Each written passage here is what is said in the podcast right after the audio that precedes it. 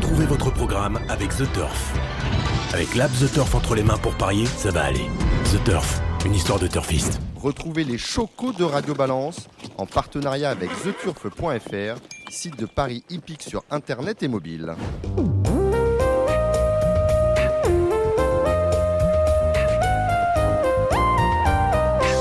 Je suis Dominique Cordier, bienvenue dans Radio Balance au Cardinal chez Ludo, Paris 16e.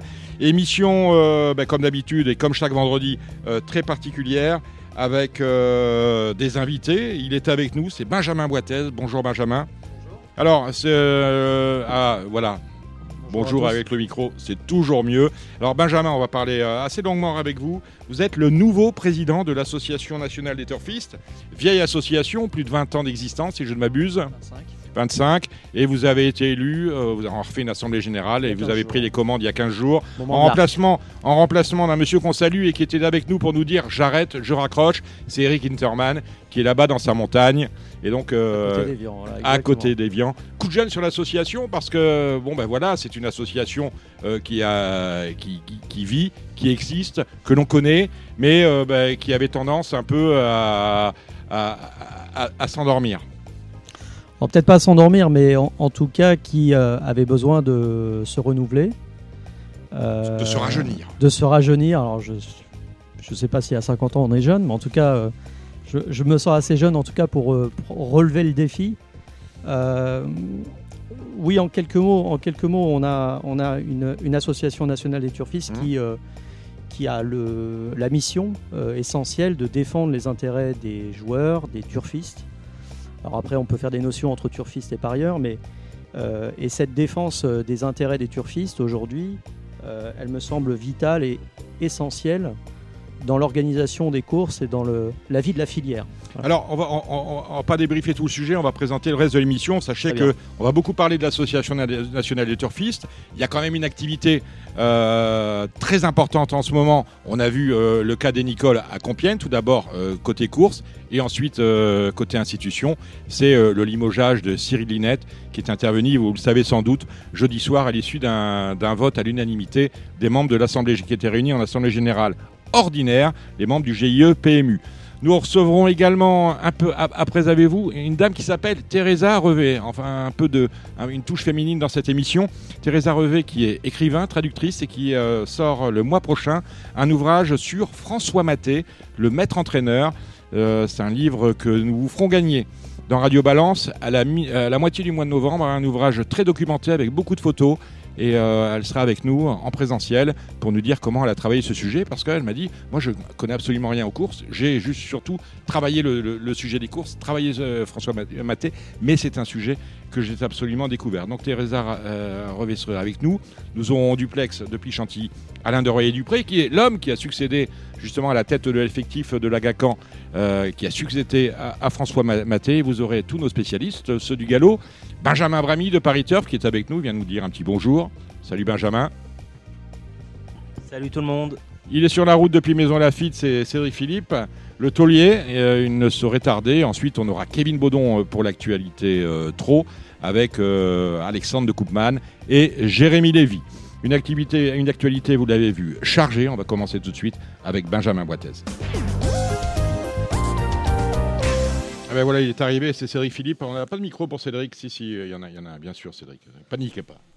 Vous êtes présenté comme le taulier, vous n'aimez pas ça, mais voilà, vous êtes là. Oui, là, avec un S Non, pas encore. Euh, pas encore là. Bientôt. dans deux heures. C'est ce que va durer. Il y a des gens qui trouvent que c'est trop long. C'est un podcast, on avance. Il y a, y y aussi des femmes que vous êtes- qui disent que vous êtes trop long, mais il y en a de moins en moins. Alors, vous avez pris un risque, Dominique, parce que je parle beaucoup aussi. donc, Ah, euh, voilà. Bon. Alors, euh, Benjamin Boitez, nouveau président de l'Association nationale des turfistes. Euh, vous succédez à Eric Interman. qui reste président d'honneur de ce qu'il a créé en Tout fait. fait. hein. Euh, quel est le rôle de la- l'Association nationale des turfistes En deux mots. Je vois En deux vous mots prenez votre feuille. Non, je ne vais pas prendre ma feuille. Je, je- je vais vous lire, euh, je vais vous lire un article euh, des statuts de l'association. Il résume très bien euh, ce qu'est Écoutez, c'est l'association. important. Donc, cette association, c'est l'article 2 de la Constitution des turfistes, presque. Euh, cette association a pour but, euh, dans un esprit d'indépendance totale, ça c'est quelque chose de très important vis-à-vis du PMU, des sociétés de course, la promotion et la défense des intérêts généraux des turfistes. Mais on rajoute des courses et des chevaux. Ces objectifs sont de faire respecter les droits des turfistes, de participer à la bonne santé du monde du cheval et de la filière des courses, et de lutter contre toute forme de maltraitance vis-à-vis des chevaux. Donc vous vous posez vraiment en acteur, de, en, en acteur de l'institution. Complètement. prenante. D'autant plus que les parieurs, les turfistes, le jeu finance l'ensemble de la filière, quasi à 100%. Le jeu finance la filière. Donc euh, aujourd'hui, on est un acteur incontournable dans la, vie de la- dans la vie des courses. On est aussi des passionnés, des amoureux des courses, et on veut que les courses continuent. Donc aujourd'hui, on a un constat qui est assez simple, c'est qu'on est visible quasiment nulle part, on n'est pas écouté, alors qu'on participe complètement à cette, euh, à cette euh, vie des On, courses. et ce sont les filière. parieurs, nous sommes Je d'accord. hein. parle des turfistes, des parieurs, de ceux qui euh, adorent les courses, les chevaux et toute la filière. Nous avons organisé euh, dans Radio Balance la semaine dernière un débat qui était très intéressant. On n'a pas pu tout dire parce que le, sujet était quand même très vaste. C'était comment relancer le pari hippique en France. J'aurais aimé que vous y soyez, mais vous aviez, vous étiez empêché Je- professionnellement empêché. parce que euh, vous travaillez. Votre fonction de président de l'ANT, bien évidemment, est bénévole. Euh, vous avez, vous avez écouté le débat. Euh, Qu'en retenez-vous et qu'auriez-vous aimé euh, apporter comme idée qu'on a peut-être oublié d'évoquer? Alors je pense qu'il y a beaucoup, beaucoup d'idées. Donc ça, ce qui est euh, vraiment le point positif, c'est euh, j'ai j'ai entendu de plein de bonnes choses, euh, notamment de la part de, de ce turfiste éleveur toulousain, dont j'ai pas retenu le nom. Xavier Favreau. Xavier, Mm. voilà, exactement, qui a fait une analyse assez remarquable de la, de la situation. Euh, et qui pointait le, le constat d'échec en fait de, de toutes les politiques qui ont été menées aujourd'hui euh, jusqu'à aujourd'hui pour, euh, pour les courses en termes de paris, pas de renouvellement, un problème de génération. Et aujourd'hui, on, on voit bien le décrochage à la fois des institutions et du PMU, qui est l'organe de, de- de prise de paris, Qui est la filiale commerciale qui est la filiale commerciale des institutions, des maisons mères, hein, qui est là pour promouvoir le pari, promouvoir le jeu, l'essence, euh, l'essence qui fait tourner le moteur. Euh, donc ce constat d'échec qu'a fait euh, Xavier notamment était remarquable. Et ce que j'ai pu aussi retenir, c'est qu'il y avait énormément d'idées. Donc il y a un côté positif, c'est que tout le monde a des idées remarquables pour essayer de relancer le pari, relancer les jeux. Aujourd'hui, on voit un certain, une négation presque de ces idées-là euh, par les autorités, par les, par les institutions, ou en tout cas euh, par les, les personnes qui sont en charge de, de- la, filière. Et donc il faut, euh, il faut replacer, je pense, le parieur au centre du débat, au centre, au centre de l'échiquier, comme je l'ai dit récemment. Donc ça, c'est le côté positif. Côté négatif, c'est, je pense, je pense que l'intervention de Philippe Bouchara, je l'ai je l'ai trouvée plutôt négative. Euh, sur la partie Paris, euh, euh, les parieurs n'ont qu'à comprendre que ça coûte cher de mettre des bornes euh, et de prendre des paris. Je trouve ça complètement euh, euh, décalé euh, d'une réalité qui est que aujourd'hui le parieur est un client. Donc aujourd'hui, ok, très bien, ça coûte cher. Que proposez-vous? C'est vous, société de course, organisateur de Donc paris. on comprend d'autant moins que le prestataire, le, le prestataire finalement, c'est la filiale des sociétés de course. Et bien sûr. Donc euh, éventuellement, la machine, ça devrait être gratuit. Oui, et puis, et puis traiter les parieurs de- d'EHPAD, euh, c'est c'est quand même. c'est quand même euh, Qui a dit ça? Qui a dit ça? Philippe Bouchard. Oui, Ah, oui, Philippe. Bouchard. Je trouve, je trouve que c'est- insultant. Moi, moi, moi, vendredi, ça m'a choqué. J'avais pas relevé parce que je. le côté négatif. Ouais. Bon. suffisamment long, mais c'est Mm. vrai que c'est c'est Mais gênant. en même temps, on peut, on peut pas lui jeter la pierre plus que ça, parce que c'est vrai que la population d'un hippodrome. Alors la population d'un hippodrome, j'étais à la Capelle mercredi. C'est vrai que la population, elle est vieillissante. Mm. On est quand même sur une population de, de, Un- un de- merc- un mercredi. C'est ce que je disais, le renouvellement. de 60 et plus. Mais il y a une remarque, alors personne n'a relevé, c'est euh, Jérôme Carus qui a dit Mais ça a toujours été comme ça. Hmm. Je veux dire, on a toujours eu des, des, des retraités, beaucoup de retraités sur Parce qu'ils sont l'hippodrome, plus disponibles. parce qu'ils sont plus disponibles, tout simplement. C'est Comme vous dites, c'est un- sport de oisif. C'est un, un- euh, je veux dire, joue aux courses, demande euh, d'avoir du temps, donc d'être oisif, euh, chômeur, chômeur, malheureusement, Hmm. retraité bien souvent. Donc il y, a- il y a une grosse responsabilité, je pense, des. Ou rentier, parce qu'on peut être rentier. J'ai connu des, des, des, euh, En des début- gens- Ils étaient rentiers en J'ai avez- connu des rentiers qui sont devenus millionnaires aux courses, ils y étaient arrivés milliardaires. Tout à fait. Je, pense qu'il y, a- vraiment. euh, donc, ce, qui en ressort pour moi, c'est à la fois ce, manque de renouvellement dans, le pari hippique mais également un problème de génération. Je pense que on, a du mal à, aujourd'hui passer le témoin euh, entre ces générations euh, de turfistes qui vont probablement disparaître et qui aujourd'hui ne trouvent plus le relais ou ne, peuvent pas transmettre en tout cas ce qu'ils ont ce qu'ils ont aimé faire, ce qu'ils ont appris et la passion du jeu et la passion des courses aussi. Parce que moi je lis toujours, hein, le turfiste c'est c'est un joueur, mais c'est surtout un amoureux des courses, un amoureux du cheval. Euh, un turfiste, c'est quelqu'un qui étudie, qui fait le papier, qui s'intéresse aux courses, qui les regarde tous les jours. Donc c'est quelqu'un qui est passionné, comme euh, beaucoup de personnes et, euh, peuvent l'être sur les courses. Et aujourd'hui, je pense qu'il il faut trouver le lien à faire avec les générations qui arrivent, qui sont nouvelles, qui travaillent sur leur téléphone portable, donc ça, c'est un indice euh, mm. énorme. Et on a parlé de digital la semaine dernière, et c'est évident qu'il faut accélérer là-dessus.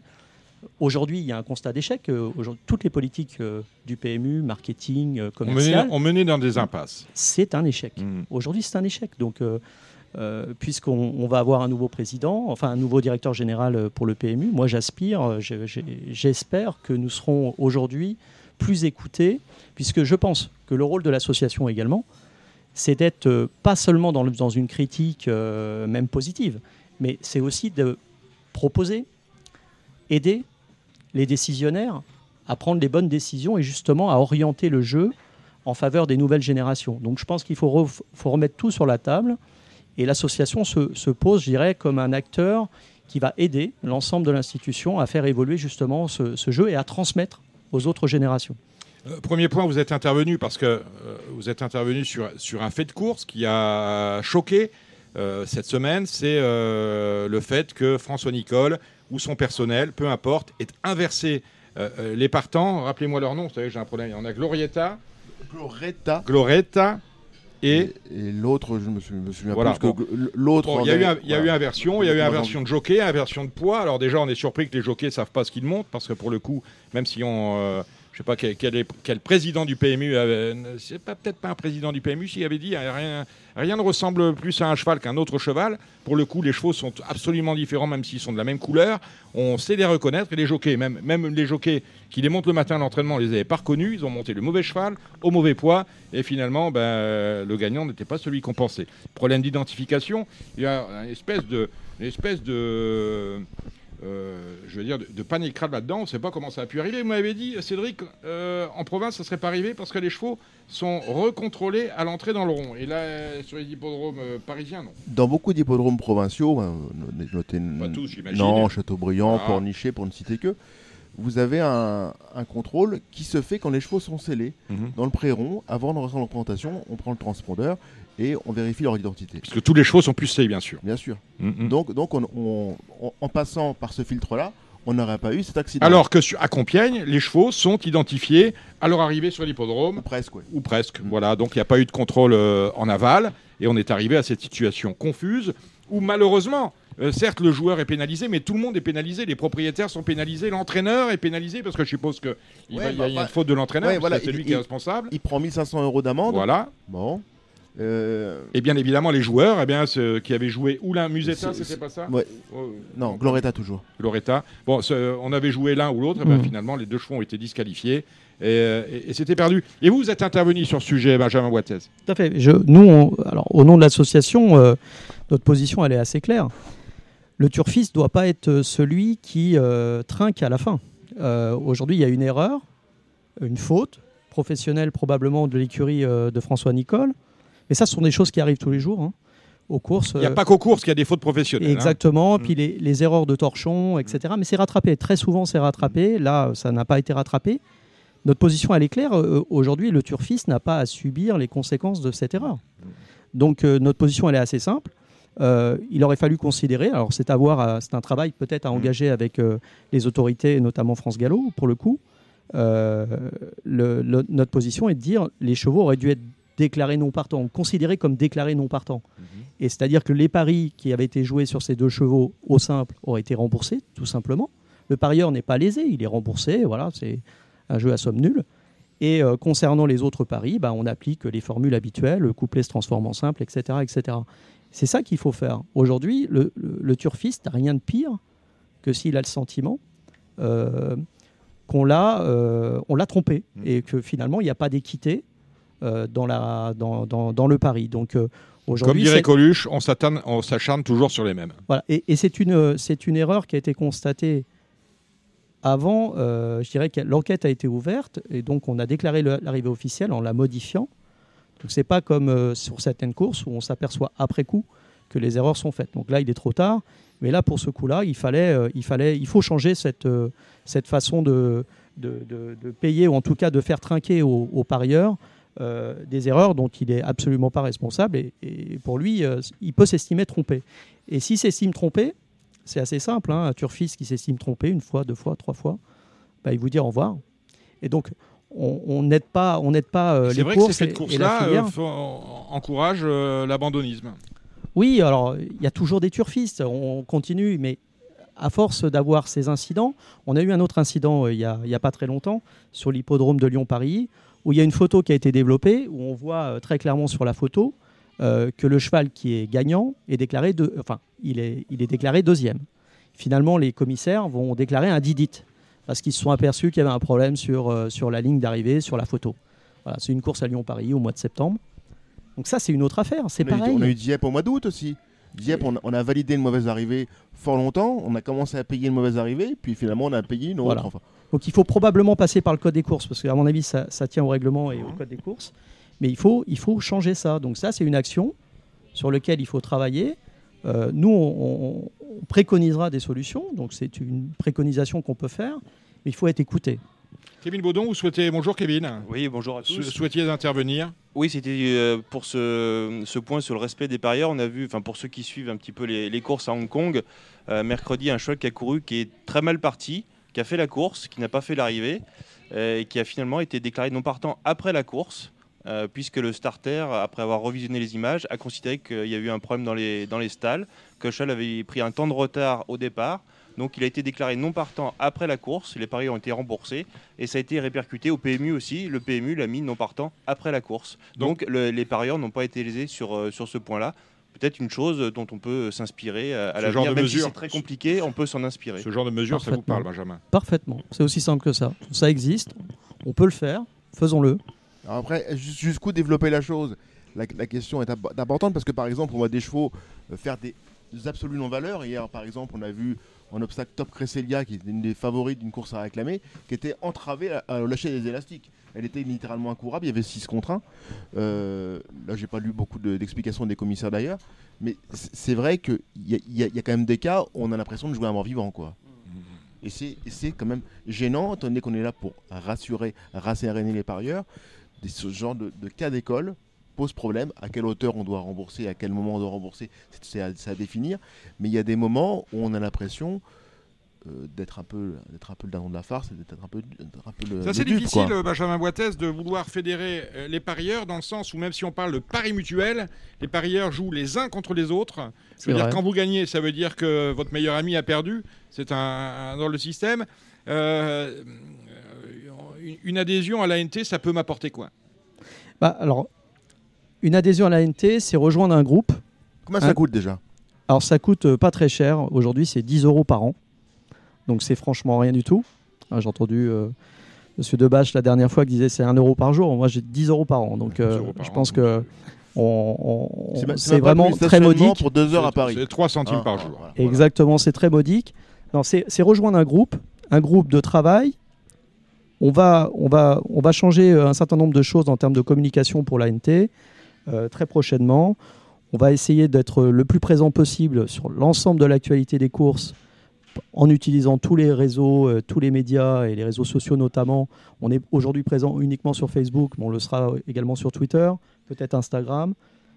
On sera réactif sur euh, ces actualités, on sera présent et euh, notre, euh, notre ambition, c'est d'être aussi présent dans la vie euh, des institutions pour euh, aller voir, rencontrer euh, les dirigeants des institutions, du PMU bien évidemment, les ministères, l'ANJ, et de travailler avec euh, ces, ces- ces décisionnaires finalement euh, sur l'ensemble des propositions qu'on peut leur faire pour améliorer le jeu, l'équité, la transparence des courses. Et donc pour ça, pour avoir cette force et constituer ce collectif il faut qu'on soit plus nombreux. Donc moi j'ai un, appel à faire aujourd'hui. C'est un hein. appel au peuple, voilà. Et compris. au peuple, en tout cas au peuple des turfistes, des joueurs. Aujourd'hui, l'association va œuvrer, va défendre les intérêts des parieurs. Et sur ce type de sujet, par exemple, c'en est un, mais il y en a beaucoup d'autres. On va aussi constituer un collectif, euh, je dirais, d'idées. Euh, on est peut-être pauvre en adhérents, mais on n'est pas pauvre en idées. Je pense qu'il y a énormément de choses euh, qu'on peut proposer. on proposera aussi à, l'association de, créer un forum d'écoute où chacun pourra proposer ses idées. On, fera un programme également euh, de propositions qu'on soumettra à France Gallo, au TRO et à l'ensemble des institutions et des, autorités, je dirais, de régulation euh, qui sont en charge des jeux, des paris et, de la vie des courses. Donc voilà, le but, il est, euh, assez simple. Hein. Aujourd'hui, il faut que on donne le meilleur des courses aux parieurs, aux turfistes. Il faut donner le meilleur des courses. Il faut qu'on soit dans un environnement qui évolue avec son temps. Il faut qu'on renouvelle euh, les générations de, joueurs pour que les courses vivent.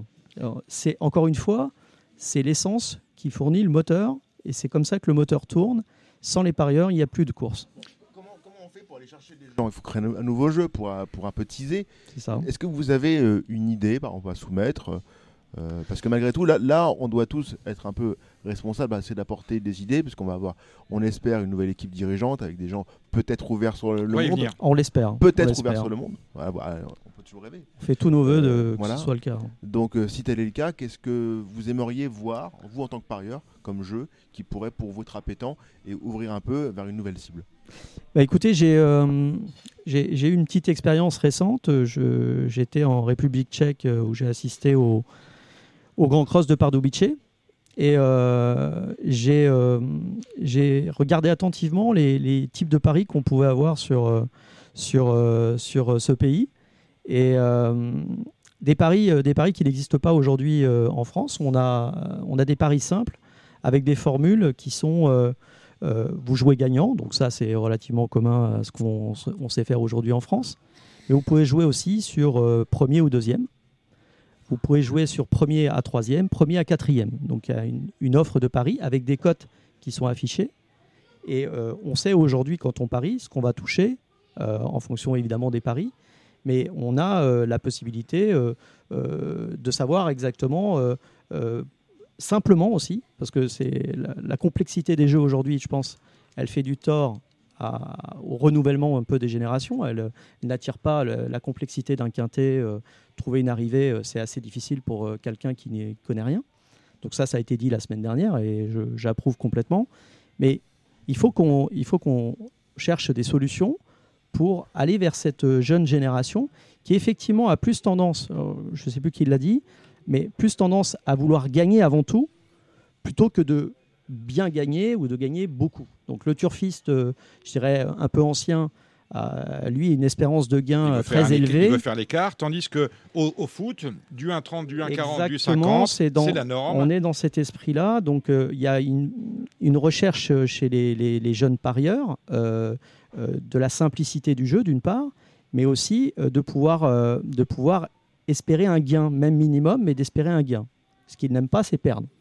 Donc euh, il faut réfléchir sur ça et, trouver des bonnes formules, faire évoluer euh, nos formules de jeu, euh, trouver d'autres solutions pour... Il y, a des exemples, encore une fois, dans d'autres pays. Il faut s'en inspirer. Il faut voir ce qui a marché ailleurs et peut-être regarder ce qu'on peut faire sur la France. Alors après, après il y, a un débat sur les codes fixes. Il faut l'avoir, je pense. C'est un, débat qu'il faut avoir. il faut ne rien s'interdire, je pense, pour l'avenir des courses.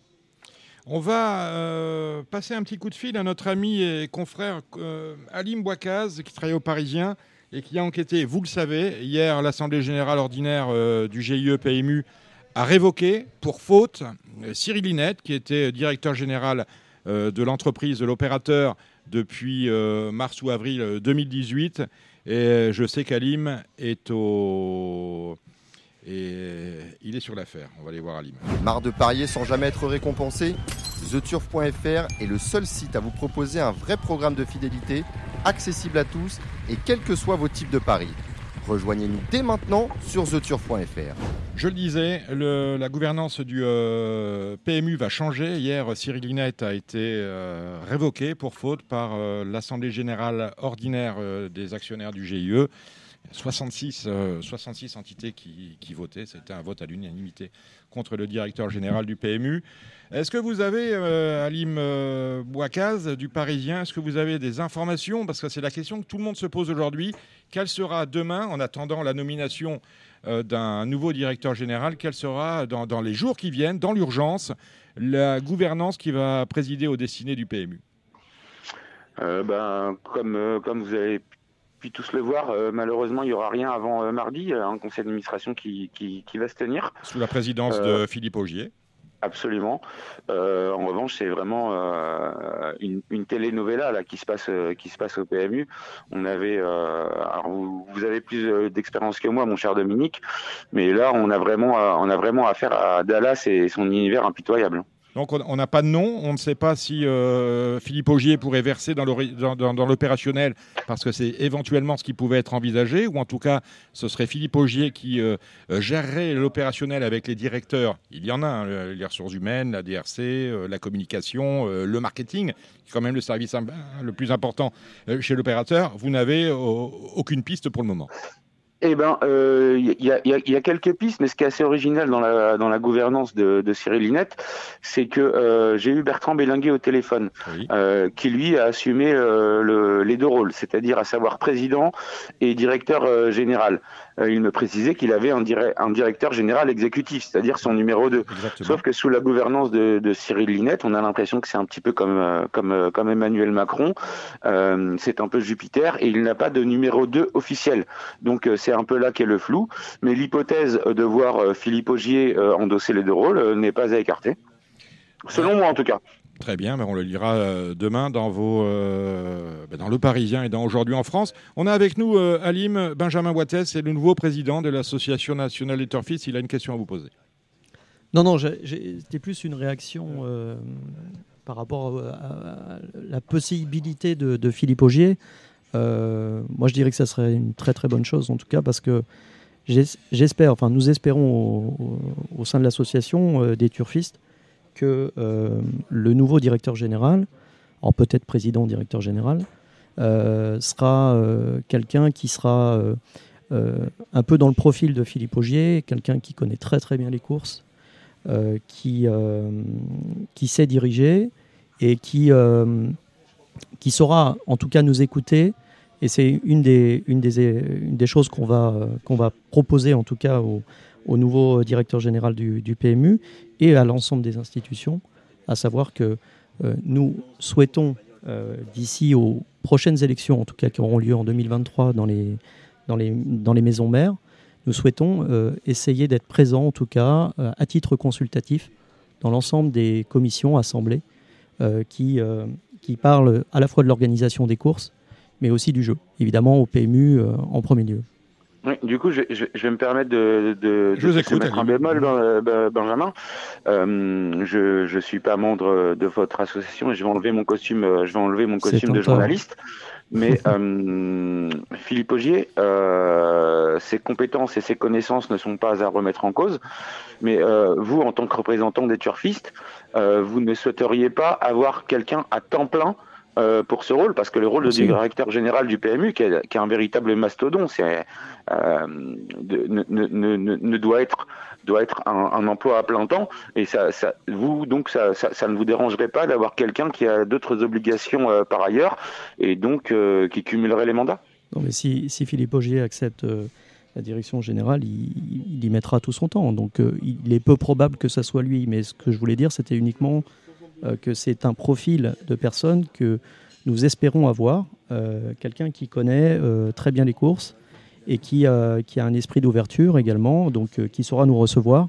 J'en suis certain. Donc euh, voilà, c'était plus par rapport au profil de Philippe Augier, mais il est, très évident que même si on peut supposer que ça pourrait faire un bon candidat, euh, comme euh, une autre personnalité euh, du monde des courses, là où je vous rejoins, j'en ai parlé avec Dominique, là où je vous rejoins, c'est que, euh, c'est que Philippe Augier, il faut s'en souvenir, c'est qu'à la sortie du premier confinement, a joué un rôle primordial pour la reprise des courses qui a failli être annulée par le gouvernement. Ce qui, ce qui lui a valu ensuite d'être euh, bien d'être nommé euh, lors du départ de Bertrand Méheux, parce qu'on solde aussi les, les, les, années Méheux, d'être nommé à après le départ de Bertrand Méheux à la tête du conseil d'administration euh, du PMU. On, parle, on, parle, de Philippe Augier qui, est, euh, qui a quand même euh, un certain âge, 72 ans, dans, une, dans le cadre d'une situation, d'une solution intérimaire, nous sommes bien d'accord. Ensuite, faut-il qu'il accepte et faut-il qu'il ait un minimum de compétences? On ne peut pas piloter. on peut pas conduire le, on, peut pas conduire le, Titanic en étant euh, pilote de, pédalo. Il, hein. il, faut rappeler quelque chose. Euh, mm. si, euh, si Philippe Augier ou quelqu'un d'autre en interne prend les rênes, ce sont dans les statuts du PMU, c'est-à-dire que pendant six mois, il peut y avoir un, intérim avant nomination d'un nouveau directeur général et euh, ça ne peut être fait qu'en interne et durant la période de six mois. en tout cas, je pense savoir que l'État regarde euh, ce qui se passe au PMU, ça c'est sûr. Euh, on a appris que la semaine dernière, alors l'information n'a pas été confirmée, mais sans doute est-elle vraie que Cyril Linette était allé jusqu'à voir le secrétaire général de l'Élysée. On sait qu'avant euh, l'Assemblée générale. C'est que son entourage dément, euh, Dominique. Oui, oui, oui, il démente, bien sûr, mais, tout le monde peut démentir, euh, tout démentir. Le référé, on peut démentir aussi. je veux dire, Linette a perdu parce qu'il a voulu faire annuler en référé le, la tenue de l'Assemblée générale ordinaire hier. Il, a perdu. Je sais que le l'entourage dément le fait d'avoir vu euh, monsieur, monsieur Colère, mais bon, a priori, euh, il l'aurait vu quand même. bref, en tout cas, il a, il a attiré l'attention de l'État sur la gouvernance du PMU. Le PMU regarde cela et on peut éventuellement changer le, mode de gouvernance parce que là, on, on, a quand même un problème. On n'a pas de numéro 2. Lorsque Philippe Germont est, parti, voilà, eh bien, Monsieur Hurstel a, pris la suite et on n'avait pas de vacances du pouvoir. Là, on se retrouve dans une situation et qu'on a vu venir qu'on savait euh, possible, mais euh, rien euh, ne permettait eh bien de, de, sursoir à celle-ci. Et si je, peux, je peux rajouter, je vous écoute, Dominique, si je peux rajouter, c'est c'est pas une bonne nouvelle dans le sens où cette vacance du pouvoir, comme vous dites, c'est c'est toujours synonyme d'immobilisme. il ne se passe rien. on est dans un flottement total. Et donc c'est pas euh, pas euh, ce dont on a besoin pour euh, pour les courses aujourd'hui. En tout cas, bon courage au suivant parce qu'on est quand même même s'il y a l'affaire Thémis dont on me dit que c'est celle qui a qui a gouverné le, le, oui, et oui, en tout cas c'est le, détonateur, le déclencheur du départ de Cyril Linette. Faut pas oublier que économiquement le bilan est, catastrophique. On est sur, un chiffre de moins 7 pour 2021 quand la française des Jeux fait moins 15. Je veux dire, on a assisté plus 15, plus 15, oui, pardon. C'est on a assisté ces trois ou quatre derniers mois à une désertion absolue des joueurs parce que on a touché euh, au sacro-saint, c'est-à-dire le programme de fidélité, à tel point que le 1er novembre, le PMU euh, va finalement peut-être proposer une offre de, une offre de fidélité plus importante qu'elle ne l'était avant. Mmh. C'est du grand n'importe quoi. Donc on était sur une impasse économique, on est sur une impasse sociale également.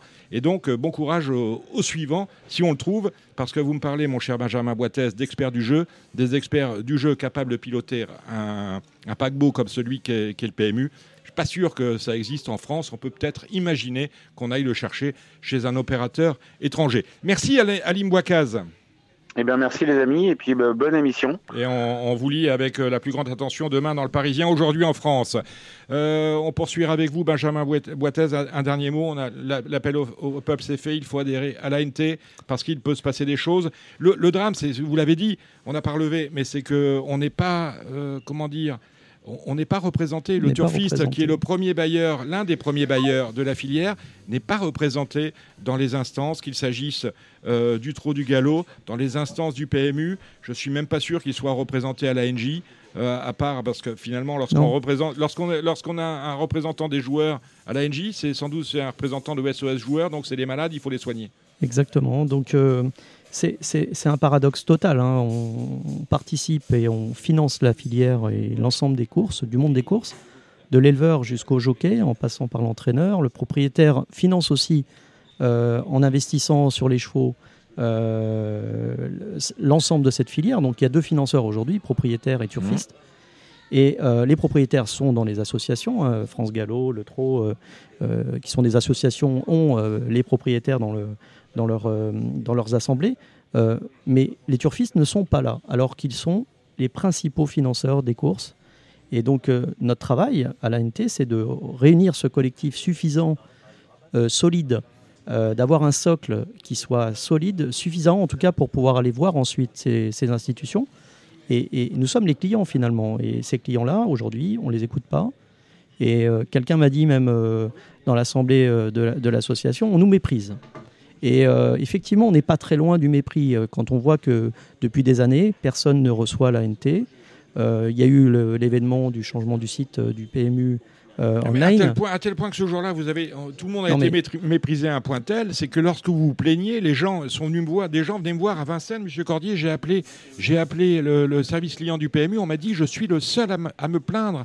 À quel point peut-on mentir à ses clients de cette manière-là, alors que le, nouveau site du PMU c'est bullshit, c'est incroyable. Donc c'est c'est exactement ce qu'on se disait tout à l'heure. Euh, je pense que J'espère, on appelle de tous nos voeux à ce que le, nouveau euh, directeur du, PMU soit quelqu'un qui, euh, euh, qui connaisse les courses, qui connaisse les courses et qu'on ait, un, qu'on ait un, système qui permette de gouverner les paris, de réguler les paris, qui soit en phase avec les attentes des turfistes, l'attente des joueurs.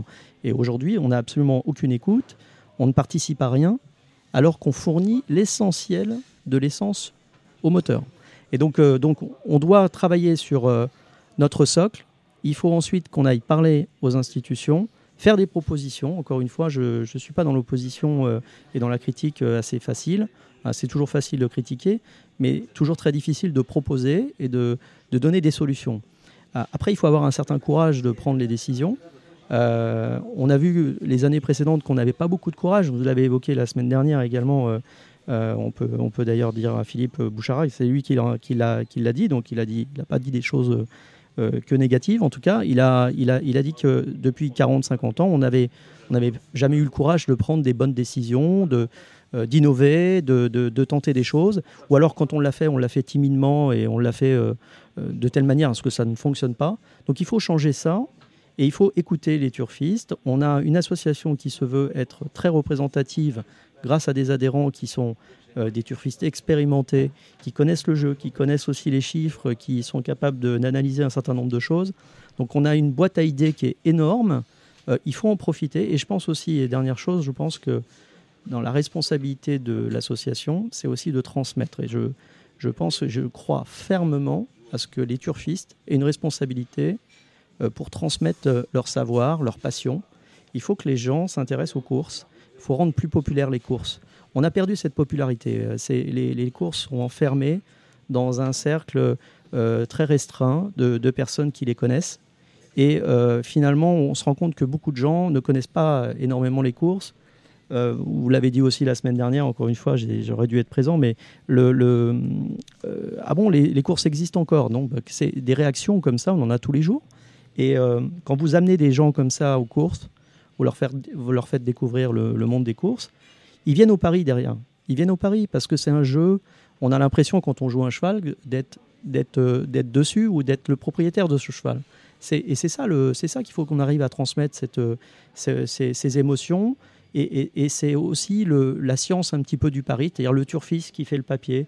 Et pourquoi ce cheval-là, il a gagné? Pourquoi ce cheval-là, euh, je, regarde après la course et j'essaye de comprendre pourquoi ce cheval, aujourd'hui, il a gagné alors qu'auparavant, il n'avait rien fait. Donc ça fait partie un petit peu des choses qu'on doit transmettre. Il y a toujours une explication. Et je pense que, que j'ai toujours dit, lorsque je, lorsque je gagne ou je perds au loto, finalement, bah, c'est le fait du hasard. lorsque je gagne ou lorsque je perds aux courses, si je perds, c'est à cause de moi, c'est parce qu'il y a des paramètres que je n'ai pas suffisamment euh, pris en compte, et, mais ça ne m'arrive jamais. En revanche, quand je gagne, c'est grâce à moi, c'est parce que j'ai bien fait le papier. Merci, vous restez avec nous, euh, Benjamin Boitez. On va parler, on va, parler d'un temps où les courses étaient extrêmement populaires euh, en France, dans les années 70-80. Et on va parler d'un monsieur qui s'appelle, qui s'appelait François, François Maté. Cela fait une trentaine d'années que le maître entraîneur nous a quittés. François Maté, qui est le personnage principal d'une biographie, François Maté, le maître entraîneur, biographie euh, qui est signée Teresa Rêvé. Nous allons recevoir Teresa qui va nous dire comment elle est arrivée à faire cette biographie de François Maté. On aura avec nous celui qui a succédé à la tête des Agacans euh, à Chantilly, c'est Alain de Royer-Dupré. Bonjour Teresa Rêvé. Bonjour. Alors vous êtes l'auteur d'un ouvrage euh, qui sort le mois prochain qui s'appelle François Maté, le maître entraîneur. Euh, un mot sur vous, vous êtes écrivain, traductrice Oui, je suis romancière, j'ai écrit des romans historiques, je suis traductrice depuis longtemps, mais je suis surtout euh, une passionnée d'histoire, et notamment de l'histoire du XXe siècle. Et j'ai écrit une dizaine de romans euh, qui ont toujours un arrière-plan véridique historique et puis des personnages fictifs. Et là, pour la première fois, je m'intéresse à un personnage qui a existé, mais qui campe dans un milieu et dans un monde que je connais, qui est celui du XXe siècle, et qui est le monde des courses. Alors, vous connaissez le XXe siècle, vous ne connaissez pas du tout les courses? Je connais un peu quand même. Je suis cavalière depuis l'âge de 4 ans. Et puis, euh, j'ai toujours eu une approche. Alors, je ne suis pas une spécialiste et je pense que c'était ce qui était intéressant pour ce livre, c'est que mon regard soit celui justement de quelqu'un d'un peu de l'extérieur. Pour donner au portrait de François Matet une véracité aussi plus psychologique, peut-être à la portée d'un plus grand nombre, parce que je m'adresse au-delà du monde des courses, à ceux qui aiment l'hippisme, à ceux qui aiment les chevaux, et c'était avant tout un homme de cheval. Alors, euh, la question que je me pose, nous avons, euh, Teresa, vous et moi, le même âge. Moi, François Maté, ça me parle, mais euh, je veux dire, pas comme André Fabre ou comme Alain de Royer-Dupré qui va nous rejoindre. Qu'est-ce qui a fait que vous soyez intéressé à la vie de François Maté? Mais parce que j'ai été fascinée par le rebelle. J'ai été fascinée par un homme qui est arrivé dans le monde des courses par effraction, par passion, dans un monde de seigneurs, puisque votre monde des courses est un monde de seigneurs, et que après, euh, après sa mort prématurée, euh, il a été élu par ses pairs euh, plus grand entraîneur du XXe siècle. C'est ça qui m'a fasciné. Et puis surtout que c'était un homme qui disait le cheval m'a perdu, mais je lui dois tout, et qui disait surtout à Léon Zitrone, je déteste parler. Donc je suis parti en quête d'un personnage qui détestait parler. Bonsoir Alain Royer-Dupré. Bonsoir. Alors, on a un peu, on a un peu commencé avec Teresa, à présenter d'abord Teresa, qui est, pas connue euh, de notre population turfiste. On a un peu présenté euh, François Maté. je pensais que vous vous étiez rencontrés, alors elle me dit pas du tout. En revanche, je sais une chose sur Alain de Royer-Dupré, il n'y a pas de trait d'union. C'est exact. Et voilà. J'ai euh, pris grand bah, soin. sur, le, sur, le, sur le livret signalétique, il n'y en a pas. J'ai pris grand soin, cher monsieur, de faire attention à ce que vous n'ayez pas de trait d'union. Moi, je lutte avec un accent aigu sur mon nom, donc je sais qu'on. J'ai vu que Teresa, il n'y a pas d'accent, et rêvé, on a un premier accent. Mais c'est un nom d'origine hongroise, donc euh, nous luttons, nous les Hongrois, beaucoup avec nos accents. Et, et, Teresa nous disait, c'est l'homme qui parlait peu finalement, François Maté, vous qui l'avez bien côtoyé, Alain. Oui, c'est vrai, c'est vrai, c'est vrai qu'à l'époque, mais à l'époque, les, les, les, entraîneurs étaient beaucoup moins médiatisés que maintenant. Hein. C'était, c'était beaucoup plus, euh, c'était beaucoup plus réservé. Je pense qu'il y avait des, des, des gens qui se côtoyaient et d'autres que qu'on ne voyait jamais. Et puis il y avait, il y avait, il y avait seulement la radio, il n'y avait pas vraiment la télévision ce que vous disiez, on va en parler de, de, Zitrone, la télé, la télé des courses est arrivée avec Zitrone. Oui, il avait dit, tout à fait. Il avait dit, François Maté avait dit à Léon Zitrone, je déteste parler, mais euh, on l'appelait d'ailleurs le Sphinx, il était surnommé le Sphinx de Gouvieux parce qu'il restait très discret. Cela dit, j'ai travaillé, euh, j'ai lu énormément d'articles. Euh, il, il a quand même communiqué, il a écrit, il a tout de même parlé, il a répondu à des interviews. Donc on, a, on peut retracer tout de même grâce à ces archives. Et comme j'ai eu accès euh, à toutes les archives familiales et beaucoup de lettres d'ailleurs euh, de sa part qui étaient donc dans les archives et qui sont, ce sont des inédits qui sont dans le livre, j'ai pu quand même brosser le portrait d'un homme, euh, non seulement d'un entraîneur et d'un immense entraîneur, mais aussi d'un homme. Et ça, c'était tout à fait fascinant. Donc il parlait un peu plus qu'on ne pouvait le croire. Oui, donc on va découvrir, on va découvrir tout ça. Vous allez découvrir des pépites. Oui, mais sûrement. j'en doute pas, j'en doute pas parce que c'est quand même, c'était quand même un, beaucoup plus. Euh, mais même encore maintenant, il y a toute une partie de la vie de chacun qui qu'on ne connaît pas. Est-ce que, est-ce que Alain Roy Dupré, vous avez reçu un enseignement de, François Maté que vous avez rejoint. Vous aviez 35 ans si je ne m'abuse? Non, non, non, moi pas, je l'ai pas rejoint. Moi, moi, je suis arrivé à Chantilly. Vraiment à sa suite? Euh, non, non, non, pas du tout, pas du tout. Non, non, j'ai commencé tout seul à Chantilly, et puis euh, j'ai pris sa suite euh, à la fin de, quand il est quand, quand il est il a, disparu. C'était très rapide d'ailleurs. je je m'attendais pas du tout. je l'avais rencontré deux jours avant. Je me souviens très bien. J'étais en voiture, je sortais de chez moi et on, a failli presque se, se toucher. Et, et, donc on, on s'est arrêté. Et je me souviens avoir dit à Yves Saint-Martin, ben dites-moi votre patron, il est encore, il a encore de très beaux réflexes. Et puis, et puis deux jours après est arrivé le. Voilà, le, destin l'a emmené, le, destin l'a emmené euh, de façon extrêmement brutale et prématurée. Euh, mais qui correspondait, c'est peut-être, euh, je dis dans le livre qu'il est mort comme un, comme un chêne qu'on abat, et je, je pense que c'est ce qu'il aurait souhaité s'il avait pu choisir sa mort. On ne choisit pas nos morts, mais elle correspondait à ce caractère très entier, complexe, fascinant, oui, de ne pas finir sur un lit d'hôpital avec, euh, oui, avec des oui, oui, il est mort debout. il est mort debout, mais il est mort debout, mais c'est vrai qu'il a il a, il a laissé euh, pour le coup un grand vide, notamment évidemment pour ses plus proches, pour ses fils, pour sa, son épouse. Euh, mais, euh, mais il a marqué, il a marqué son temps, il a marqué ce XXe ah, siècle, au-delà des frontières de, de, la France, et il l'a il l'a marqué aussi par tout ce qu'il dit. Je cite énormément d'anecdotes, je cite bien sûr, j'essaye d'apporter de, de, un, un, regard d'auteur, d'écrivain sur cette relation inouïe entre Yves Saint-Martin et François que j'ai appelé l'équilibre des magnifiques dans le livre, parce que c'est emblématique. Euh, c'est emblématique de. Ce sont des archétypes entre le, maître, l'élève. On remonte très loin dans, dans, l'émotion François Matet a apporté dans votre magnifique monde des courses, qui est quelque chose pour moi qui, qui n'en fait pas partie. Et c'est pour ça, je crois aussi, que le livre est, est intéressant. C'est que j'ai vraiment, je me suis attachée à, des choses très profondes euh, qui sont. Euh, vous avez des ressorts de la tragédie antique, et d'ailleurs le maître entraîneur le disait lui-même, dans, votre univers des courses. Et moi, je me suis attachée à ça. J'ai voulu rendre hommage. J'ai voulu rendre hommage à ce monde et qui peut-être au XXe siècle, en effet, les années 50, 60, 70, j'ai voulu montrer l'évolution de cette élégance, de cette éthique. Lui, qui, François Maté, qui se battait tellement pour l'éthique, pour, le, pour sa lutte permanente contre les traitements, contre le doping, moi, ça m'a vraiment beaucoup touché. Et ce qui m'a le plus touché chez cet homme, c'est l'amour du cheval. Parce qu'en fait, le, secret, le secret le secret, c'est ça, c'est préserver le cheval dans son intégrité physique et psychique. quelque part, il y avait une approche, il y avait une approche, euh, me semble-t-il, militaire au départ. Euh, puis, oui. Puis, puis ce, qui est important parce que c'est la rigueur, c'est la.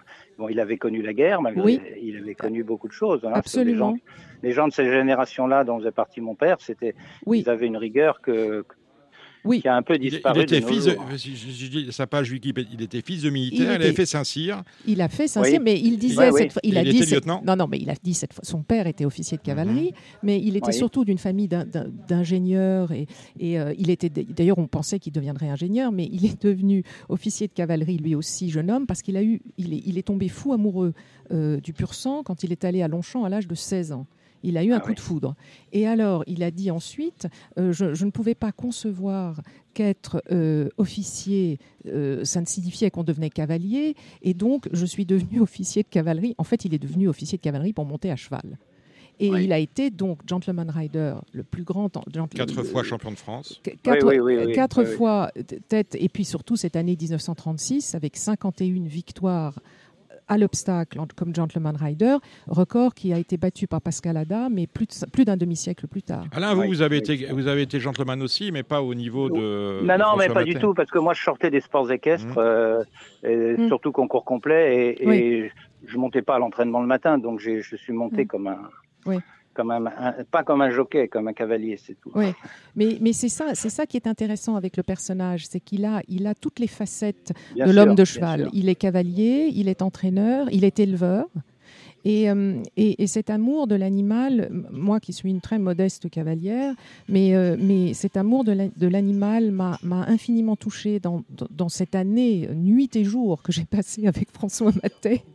et, et Un ouvrage, c'est combien, combien d'heures de travail Vous avez commencé le. Moi, moi mes, mes, que ce soit mes romans ou là, c'est ma première biographie, mais pour moi, c'est toujours à peu près deux ans, deux ans et demi de travail. Or, cette fois-ci, il se trouve que le travail d'archiviste et d'historienne a été fait par Nathalie Maté, qui est sa belle-fille. Mhm. Donc, j'ai pu m'appuyer sur un travail remarquable qu'elle avait fait, euh, très extrêmement fouillé sur donc tout, ce dossier des propriétaires, des, des, des, jockeys, du palmarès. Donc en m'appuyant grâce à cela, j'ai pu en fait écrire le livre en un peu plus d'un an sachant que j'avais un appui considérable euh, d'archiviste euh, en, arrière-plan, qui est, d'habitude un, travail que je fais moi-même et qui me prend alors de...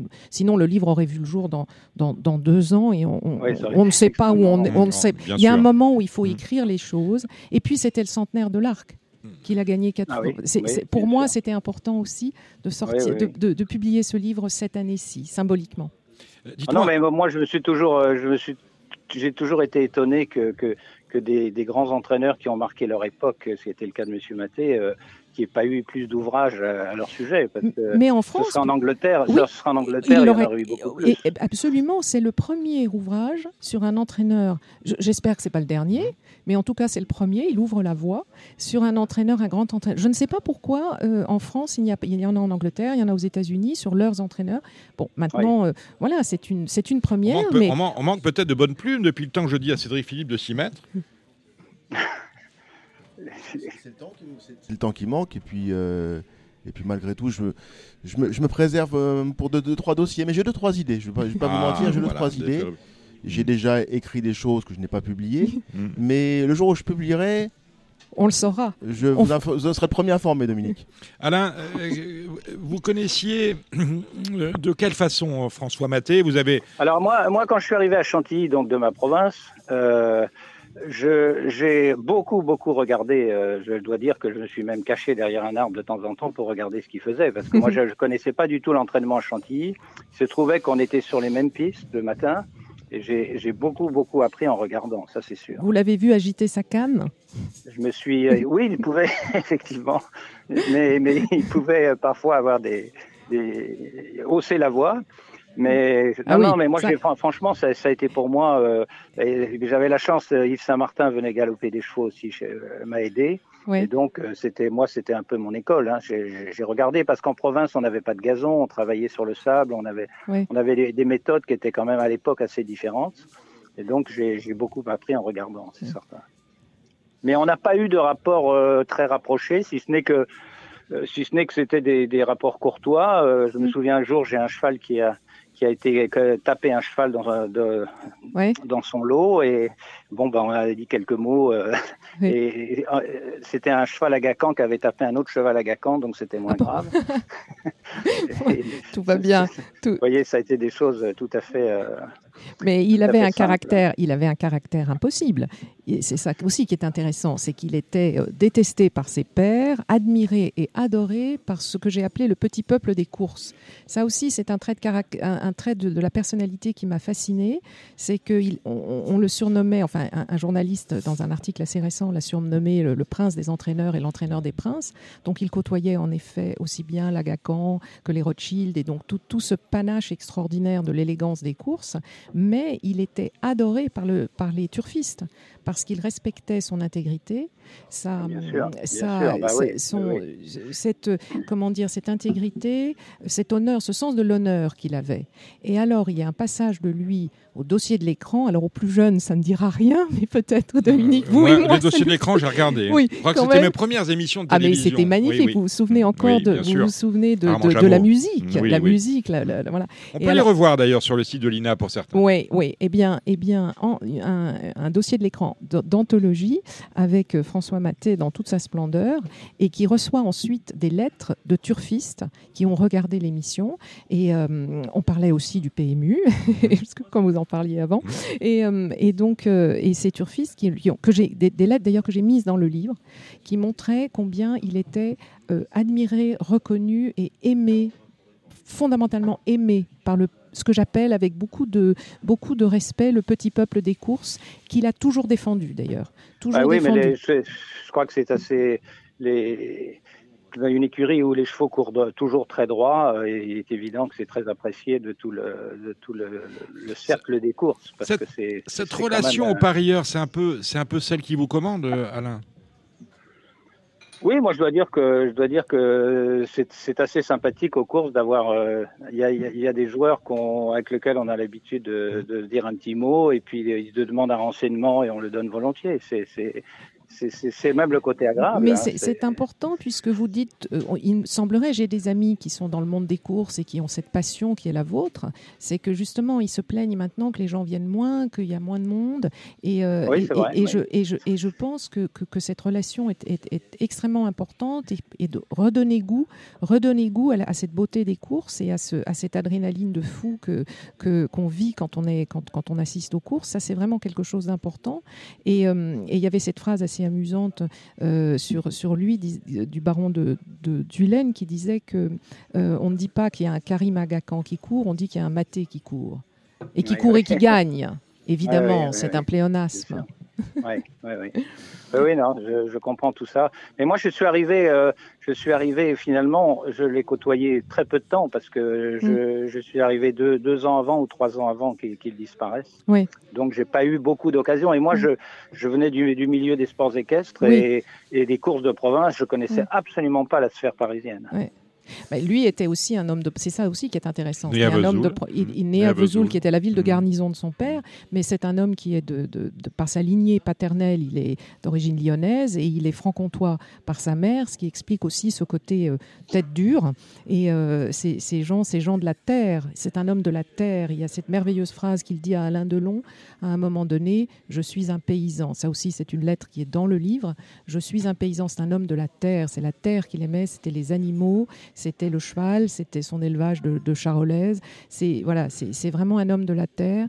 C'est un, c'est un, un, homme debout. Et, euh, et, qui, qui, moi, m'a infiniment euh, séduite par son caractère, son tempérament et par cette carrière, cette carrière oui, oui, oui, oui, tout à fait.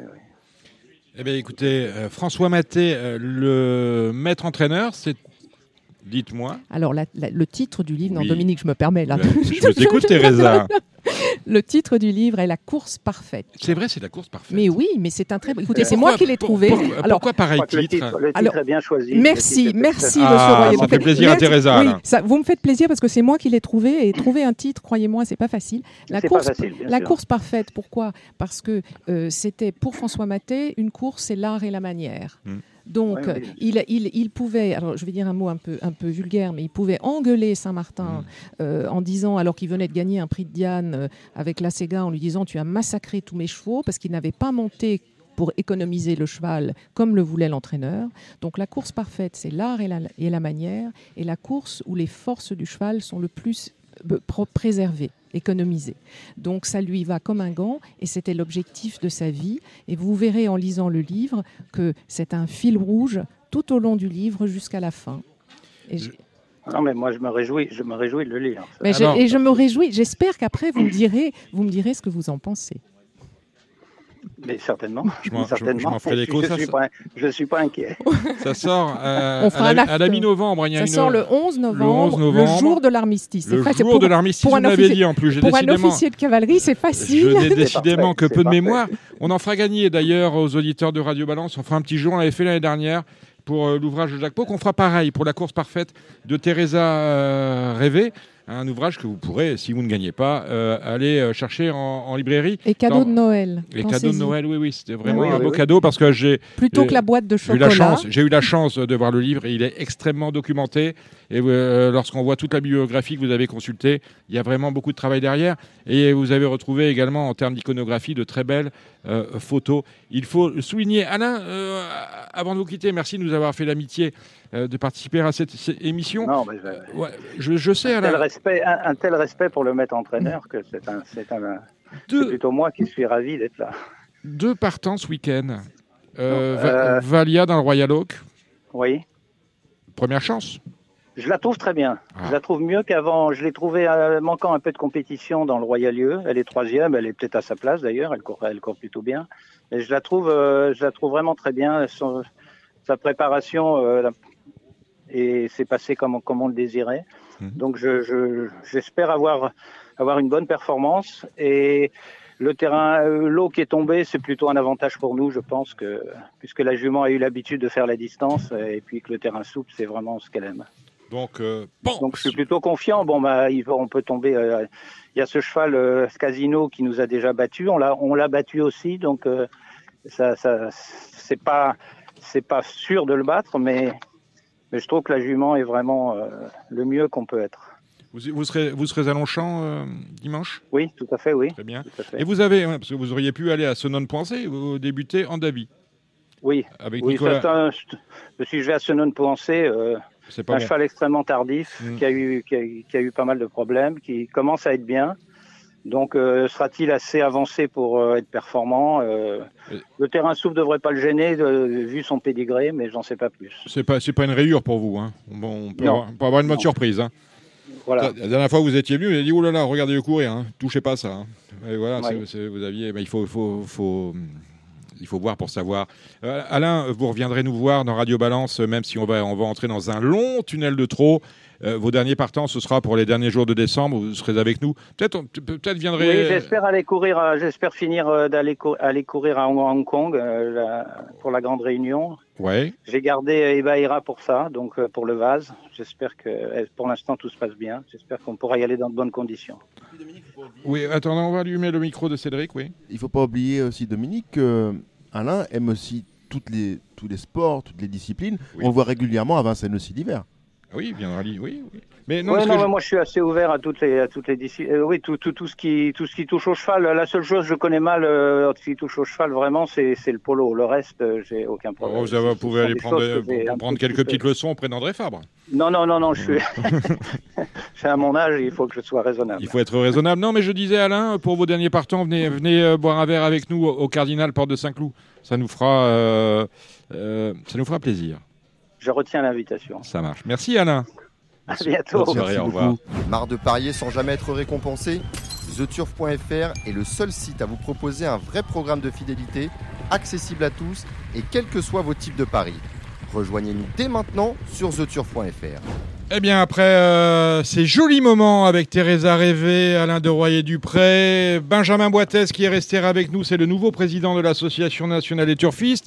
Nous allons enfin parler flambe avec Benjamin Brami, Benjamin Boitez reste avec nous, parce que le galop. Vous êtes propriétaire hein, également, Benjamin Boitez Oui, tout à fait. En obstacle petit, propriétaire et petit éleveur. En plat obstacle. D'accord, donc. Euh, et vous êtes parieur et je suis Et vous êtes parieur. Et puis euh, le taulier, Cédric Philippe. Euh, de, 0 à, de 0 à 10, vous mettriez quelle note pour les réunions du week-end, mon cher Cédric? Je vous dirais ça dimanche soir. Oui, parce que les belles réunions, je le sais, c'est celles qu'on touche. Oui, voilà. C'est ça. Mais a, priori, euh, elles sont pas euphorisantes. Elles sont pas Bon, le, le, le, Z5 de demain, 1300, euh, parcours hybride, hein, 1400 mètres à Saint-Cloud. Euh, je ne sais pas ce qu'il leur prend. Avant, on n'avait pas ça. Maintenant, on nous met des 1400 mètres. C'est déjà du bon taux, les handicaps. Est-ce qu'il y a lieu de mettre des, des milers sur 1400 mètres? Je me pose la question. Et puis, on a aura du terrain grand lourd avec un cheval. A priori, tout, toutes les planètes sont alignées. C'est Shielding. Oui, Schilling, il a une belle chance. Maintenant, tous les planètes sont alignés. Je suis pas sûr qu'il ait beaucoup de marge. Ouais. La valeur qu'est la sienne. Un joueur qui fait bien le terrain lourd, qui est, qui est dur à l'effort, qui vient de prouver sa forme. Mais en la valeur qui est la sienne, il n'a pas le début de l'embryon d'une marge. Hein. Bon, allez, vous allez me faire, vous allez prendre la main sur le galop, mon cher Cédric. Vous allez me faire 5 clous samedi, Longchamp dimanche. Je ne sais pas si lundi c'est euh, du plat. Oui. Ah ben, Marseille sur lundi. Allez, les, les, deux Benjamin et Cédric pour le galop, c'est parti.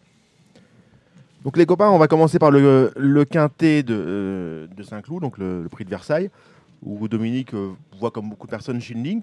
Vous, alors les deux Benjamins, chacun, chacun à votre guise, qu'est-ce que vous ajouteriez à ce, ce Shielding qui sera très en vue?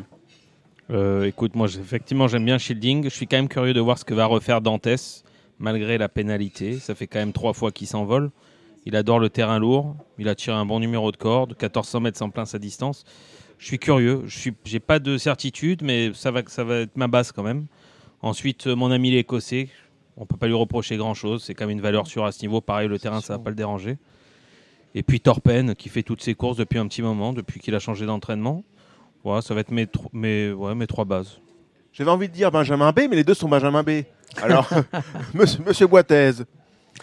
Bah écoutez, moi je pense que le, parcours au 1400 mètres, on arrive tout de suite dans le tournant, donc je pense que les, places à la corde vont être euh, prépondérantes. Je ne sais pas si le terrain sera suffisamment profond pour qu'ils aillent à l'extérieur. Hein. Il va être pénible, bah la liste est à 18 mètres. Je pense qu'on va finir au fusain. En, tout cas, les places à la corde, je pense qu'elles sont prépondérantes. Alors moi j'aime beaucoup euh, mon ami l'écossais, et ça je pense que, je pense que tout, le monde, tout le monde le voit. Dantès, je pense que la pénalité, euh, la, pénalisation au poids va, lui couper un peu les jambes euh, dans ce terrain-là. Donc j'ai pas, pas, euh, de, préférence à part mon ami l'écossais qui est pour moi régulier, qui adore cette piste. Je pense en plus que l'aptitude est bonne sur ce terrain-là. Voilà, il a un numéro 10 à la corde, donc c'est peut-être le petit bémol. moi je suis comme comme Benjamin Brami, je pense que cette fois-ci, Danse va de nouveau gagner. Je vois Dante gagner, numéro 6. Et je ferai un petit 204 des familles avec le numéro 2 Caliste qui rate pas une course en terrain lourd. La, première course, qui est une, course euh, peu fournie, mais pas naturellement particulièrement évidente. Le prix Fiterrari, on va jouer au Super 4, au Z4 ou au Top 4 ordre. Euh, de 5 Panthères semble la bonne base. Qu'en dites-vous? Suis d'accord avec toi. Je pense qu'il y a deux chevaux qui se détachent dans cette course, le 5 Panther et le 3 High Impact. Ils ont l'air un peu être au-dessus du, reste du peloton, je pense. Fold pour moi. Je passe. La, la 2, Critérium International, bah là, va falloir parler anglais pour, mm. euh, pour s'immiscer sur la photo, à moins que, à moins qu'ancienne Trom, numéro 5 ou numéro 6, Purple Play, dicte sa loi. Maintenant, Purple Play, c'est quand même pas les mêmes du tout. Et en ancien Trom, bah faut, faut quand même franchir ce palier, même si il a quand même fait un truc le, jour de la Il a fait un truc, c'était quand même la note intégrale dans, dans Jean-Luc Lagardère. 200 mètres de plus, ça va être que mieux. Le terrain, l'autre fois, c'était déjà lourd. Euh, j'avais un petit doute l'autre fois, mais visiblement, ça ne l'a pas dérangé. Je pense quand même qu'il peut finir l'année en beauté, ce cheval-là. Puis il va falloir reprendre le numéro 2 en gel bleu, hmm. bah, le lauréat du Jean-Luc Lagardère. S'ils reviennent, à mon avis, c'est à nouveau pour faire l'arrivée. Voilà. Je, je, suis surpris, moi, que qui recourt cet ancien Trump parce qu'il a vraiment été monté comme pour un, bon 3 ans le jour de l'arc. On a vraiment lui donné une leçon en, privilégiant la forme au résultat ou presque, parce qu'il a vraiment été monté off et c'était très difficile de refaire autant de champs ce jour-là. Donc euh, malgré tout, je suis presque surpris de le revoir courir. Je pensais qu'on allait l'arrêter là-dessus. Ouais, je suis d'accord avec toi, mais je pense que si André Fable le recourt, c'est que le cheval doit être très bien. Et justement, ça m'encourage dans le fait qu'il faut le jouer demain, je pense. Oh, moi, je dirais attention aux Anglais. Euh, comme d'habitude, ce critérium, il est, il est souvent l'apanage des, des, chevaux étrangers, notamment anglais. Donc, euh, évidemment, euh, un peu. Angèle, Bleu a, très bien gagné. Je trouve que c'est un peu court pour un deux ans de courir aussi vite. maintenant, je vais dire ça, Cédric Boutin, il va se retourner. Hein. Il va avoir des problèmes. Hein. et, et non, mais je pense que je pense que euh, les, chevaux anglais, euh, peut-être le cheval que, monte euh, Christophe Soumillon doit avoir une bonne chance chez les O'Brien. Bon, le Crétem de Saint-Cloud, là, c'est 2000 mètres. là encore, on risque de souffrir. Je suis vraiment, vraiment dans, le brouillard. Est-ce que vous pouvez m'éclairer? Écoute, je vois à nouveau deux chevaux entraînés en Angleterre, enfin, de l'autre côté de la Manche. Le numéro 5, Goldspur, qui a vaincu en deux sorties, qui vient de gagner euh, un groupe 3 sur la distance, 2000 mètres, parce qu'à cet âge-là, 2000 mètres, faut tenir la distance. Tout le monde ne peut pas tenir 2000 mètres. Et je vois la même ligne. Je vois le cheval qui vient de finir euh, deuxième de ce Gold Spur, ce inconquérable. Voilà, ce sera, euh, je pense que c'est mon jumelé là-dedans. Oui, je suis d'accord. Gold Spur incontournable et, probablement le vainqueur. Après, il y a le prix Perf, à pas confondre avec le prix Perte. Euh, on espère d'ailleurs que ça, sera, ça, restera le prix perf et non le prix perte.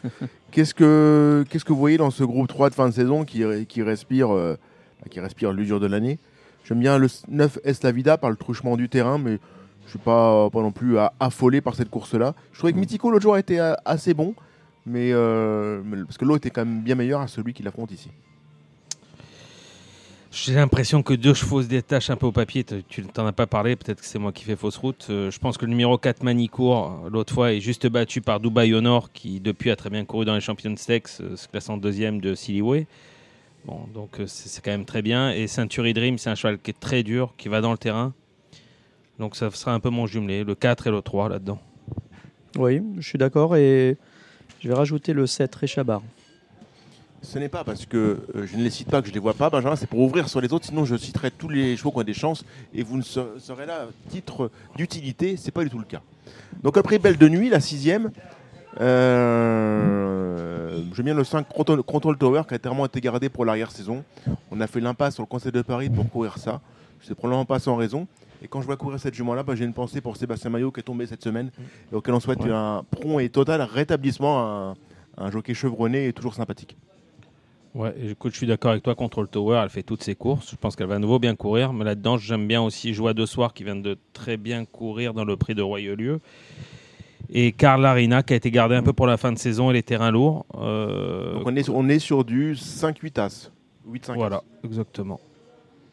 Oui, je vous suis. Euh, je, je, je, je, pense que Karl Arina a une vraie chance euh, si le terrain est profond. Mais j'ai un doute hein, quand même sur le, sur le terrain. Je pense qu'on va avoir du très souple, euh, peut-être collant. Euh, j'ai pas dit qu'il allait être lourd, mais il va être pénible. Oui, il va être pénible. Mais bon, je, j'aime bien Arena. Voilà, je n'irai pas plus loin. C'est c'est assez ouvert. La septième, le prix de Fleur, là aussi une, un groupe de fin de saison pour femelles. J'aime beaucoup le 3 Nationalista, donc j'ai beaucoup aimé la course de rentrée. Je suis d'accord avec toi, elle a fait un truc sans nom. Euh, Fabrice Véron l'a respecté, elle est venue finir fort. Je pense que le terrain lourd, ça va pas la déranger. Et puis là-dedans, j'aime quand même beaucoup Sweet Lady, qui est une bonne jument, qui adore aussi le terrain lourd, qui avait fait grosse impression début d'année à Saint-Cloud, qui a été sans doute gardé aussi un peu pour la fin de saison. Ça va être mon couplet, 6 et 3. Ouais, J'aimerais bien que Sweet Lady gagne également pour Francis Teboul, que je connais bien, son propriétaire. Et euh, j'ai aussi euh, cheval de Michael Delzangle qui est, qui est très bien, je pense, euh, Jupira. Plus la forme de l'écurie. On ajoute donc le 3 au numéro 6 et As, As 3-6. La huitième course, le prix de Saint-Germain-en-Laye. Euh, là, on retourne dans les handicaps euh, plus, plus, compliqués, bien sûr, par définition, et plus, plus denses et homogènes. J'ai mis le 3 Persian qui est en pleine forme. Et pour une connerie, le 11 Samurage dans un bon jour, un cheval qui aime bien le terrain lourd. Alors là-dedans, je pense qu'il y a un cheval, ça va être tout ou rien. C'est le numéro 6, euh, Not, in, Not in Doubt, la pensionnaire de, d'André Fabre. Ça, elle me paraît très bien placée au poids et en plus, euh, elle aura la décharge de, de Francesco Satalia, c'est le prénom? Un, Ouais, un truc comme ça. Ouais, j'ai un doute sur le prénom. Et mais euh, tu n'as pas tout sur le terrain l'origine? Oui, c'est un peu. Ouais, c'est le seul truc. C'est le terrain, c'est une fille d'intercontinental, hmm. effectivement. ça, fait très peur. Si elle va dans le terrain, je pense qu'elle va gagner. Si elle ne va pas dans le terrain, bon ben voilà. Moi j'aime bien un cheval, mais ça fait trois fois qu'il gagne euh, de suite. Je pense qu'il a, il a pris des kilos.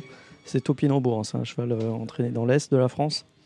Et euh, ça, c'est vraiment un spécialiste du terrain lourd. Donc si le terrain était vraiment profond, un peu pénible, je pense que, bon, malgré les pénalités, je pense qu'il a encore sa chance pour faire l'arrivée d'être dans les trois. Et on finit par la 9 dernière, le prix de Volvicomte. J'aime beaucoup pour une, euh, pour une cote, hein, parce qu'on n'est pas là pour enfoncer les portes ouvertes, j'aime beaucoup le 908 Silencius. D'ailleurs, je vois pas pourquoi Lorette Gallo a pris son joker si c'est pas pour euh, faire l'arrivée avec le Silencius, le numéro 8, qui n'a pas une très bonne course dernièrement. Écoutez, là-dedans, j'ai pas vraiment d'idée, je vais passer mon tour. Euh, écoutez, moi je j'aime bien le cheval de Mathieu Boutin, Gaetano Donizetti, mais effectivement c'est une course très ouverte, handicap euh, très difficile à déchiffrer. Cholet, on va faire l'économie, à moins que quelqu'un ait un mouchoir à la main, mais euh, Cholet, par définition, bon, non, c'est pas des grands lots, et surtout, c'est un hippodrome qui est très très technique, puisque euh, la corde est par définition euh, abandonnée par les, jockeys. On se bouscule tous pour aller à l'extérieur, c'est un peu comme à Clairefontaine, mais en, en pire. Donc, donc c'est vraiment une question de tactique et de stratégie de jockey. Ne, sachant rien à ce propos.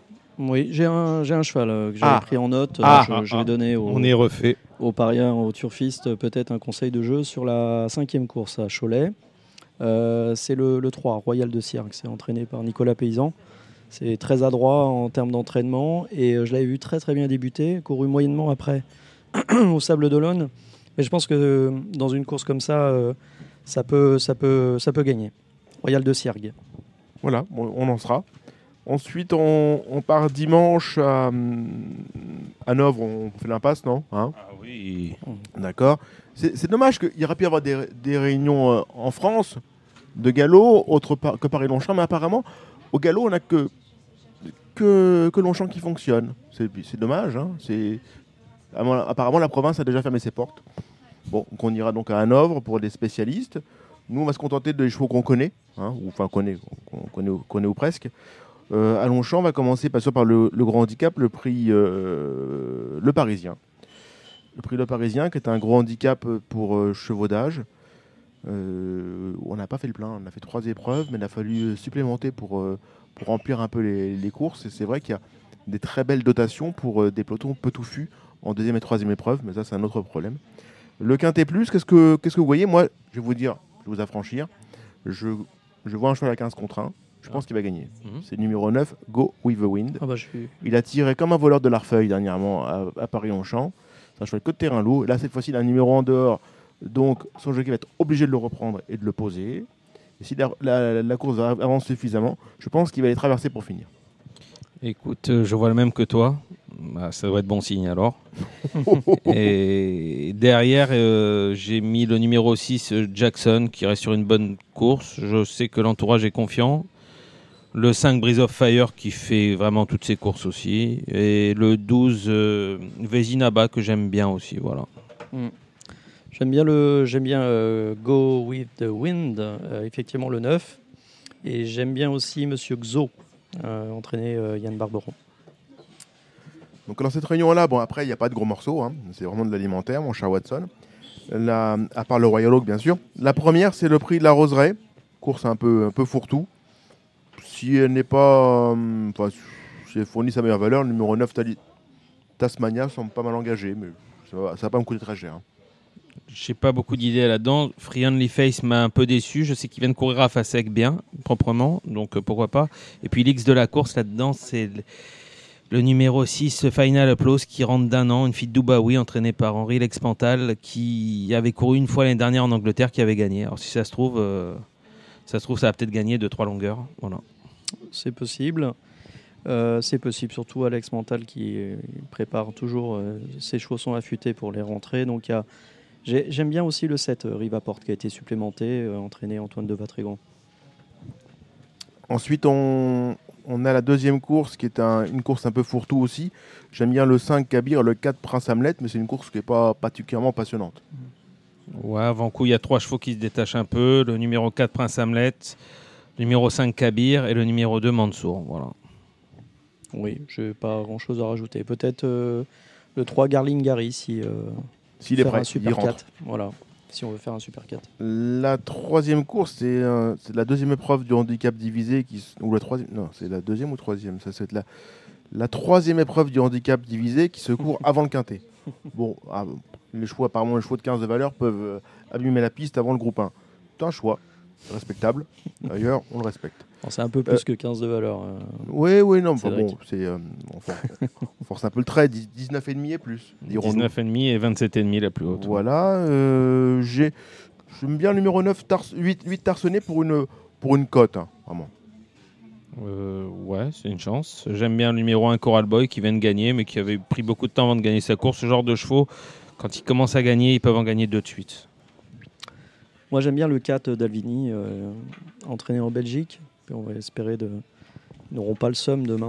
An- Ancien, ancien Royer Dupré, passé Exactement. euh, Fievez, pour partir chez Frédéric Et qui Rossi, aime bien les terrains. Fievez. Et qui aime bien les terrains pénibles. Ouais, tout à fait, ça peut être amusant. Sauf qu'il a fait de mieux, il serait déclassé. hein. Oui, exactement. Mais c'est jadis. Bien descendu au poids, Oui. donc je pense que dans les handicaps, il faut, il faut surveiller ça. hein. Bien sûr. Le Royal Oak, on a senti euh, un Royer Dupré euh, assez optimiste avec Mhm. le numéro 8 Valia. Valia, c'est vraiment une première chance. Là-dedans, j'ai un petit coup de cœur, le 509 Search for a Song, qui vient de s'envoler en Irlande. J'aime bien les chevaux en forme comme ça en fin d'année. Euh, on sait que les chevaux euh, britanniques sont redoutables sur ce genre de distance. Elle avait aussi gagné les Irish Saint-Léger l'année dernière. Donc euh, franchement, ça me paraît être une base assez solide. Alors pour moi, il y a un, incontournable, c'est Glicon, le 2. Euh, il reste sur deux belles victoires et très franchement, j'adore ce cheval. Euh, J'ai toujours estimé qu'il était euh, plus à l'aise sur les longues distances. Ils ont attendu très longtemps avant de le, courir sur plus de 2000 mètres. Donc dès qu'il est passé à 2004-2005, et là c'est 3000 mètres, et je pense que il sera sur, son, sur sa distance. Et c'est un très très très bon cheval. Avec beaucoup de morale. C'est vrai que s'il tient, il peut gagner.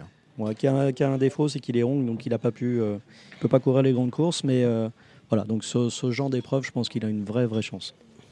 La sixième course, le prix de Saint-Cyr.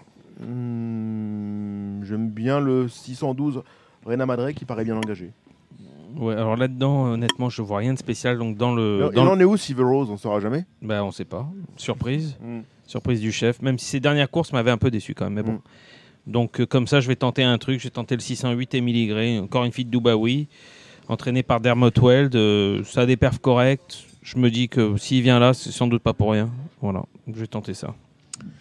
Rien dans cette course, pour moi. Après, euh, la deuxième épreuve du handicap divisé, j'aime bien le 701 Matt Lafristouille qui aime bien le terrain lourd et qui est en forme. Pas mieux. Ça sera ma, ma base là-dedans avec euh, Mactava qui revient en forme. Mais je sais plus trop le terrain pour Mactava. C'est une, c'est McPhee, mais C'est pas, ça peut l'air de, de beaucoup inquiéter David Smaga. bon ben voilà. Bah alors euh, voilà, ça va être mon couplet alors. Il y a un cheval que j'aime bien, c'est le, le 3, le cheval de Michael Serror. Euh, alors, c'est imprononçable son nom. MDR Cafeu. MDR à Cafeu. Et euh, non, c'est un, c'est un cheval qui, il me semble, euh, a une vraie aptitude sur, euh, sur ce terrain un peu profond. Euh, je pense que ça va être profond. Euh, Longchamp, c'est toujours, un- c'est toujours assez, euh, assez, euh, assez souple et profond et difficile aussi euh, pour les chevaux qui n'aiment pas ça. Lui, il aime ça, donc voilà. Et puis j'aime, j'aime bien ce cheval parce que je le joue régulièrement. Il s'appelle Bene Bene. Voilà, il a les initiales, nos initiales en plus. Donc euh, il est toujours là, il fait, il fait toujours son mieux et, et souvent à l'arrivée, je crois qu'il aime, euh, il aime aussi le terrain. Non, alors ça, par contre, j'ai un petit doute parce que Contré, ai- contré. Alors, Contré, parce que j'en ai souvent parlé euh, avec Mathieu Boutin, et justement, il me dit qu'il est mis en bon terrain ce cheval-là. bon, on va voir. Ça va être le seul truc. Ce qu'on sait, c'est que dans la huitième, Missing Philo, il aime le terrain lourd. euh, Ça, c'est sûr. Benjamin. Ça, c'est Ouais, sûr. C'est a un vrai spécialiste de terrain lourd. Il a En tiré, il a tiré l'autre jour. Ouais, Il sera peut-être peut-être mieux 16. sans doute, c'est sa meilleure distance, Ouais. ça c'est sûr aussi, pour en avoir parlé avec Mathieu.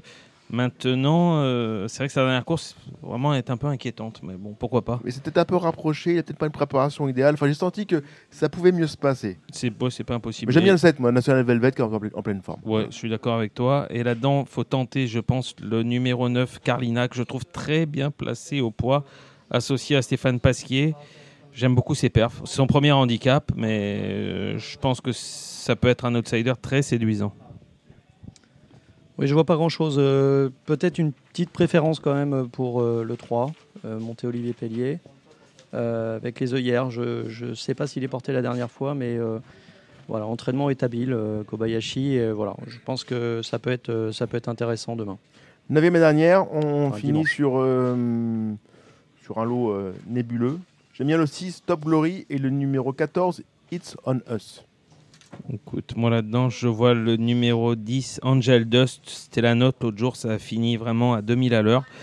C'est une euh, fille de Le Havre, donc j'espère que le terrain ne va pas la contrarier, je pense pas. Et sur la même ligne, le numéro 13, euh, Amandero, Oui, qui rate pas une course. qui rate pas une course et qui dépend d'un, franchement d'un entraînement redoutable. Très habile. Très habile, voilà.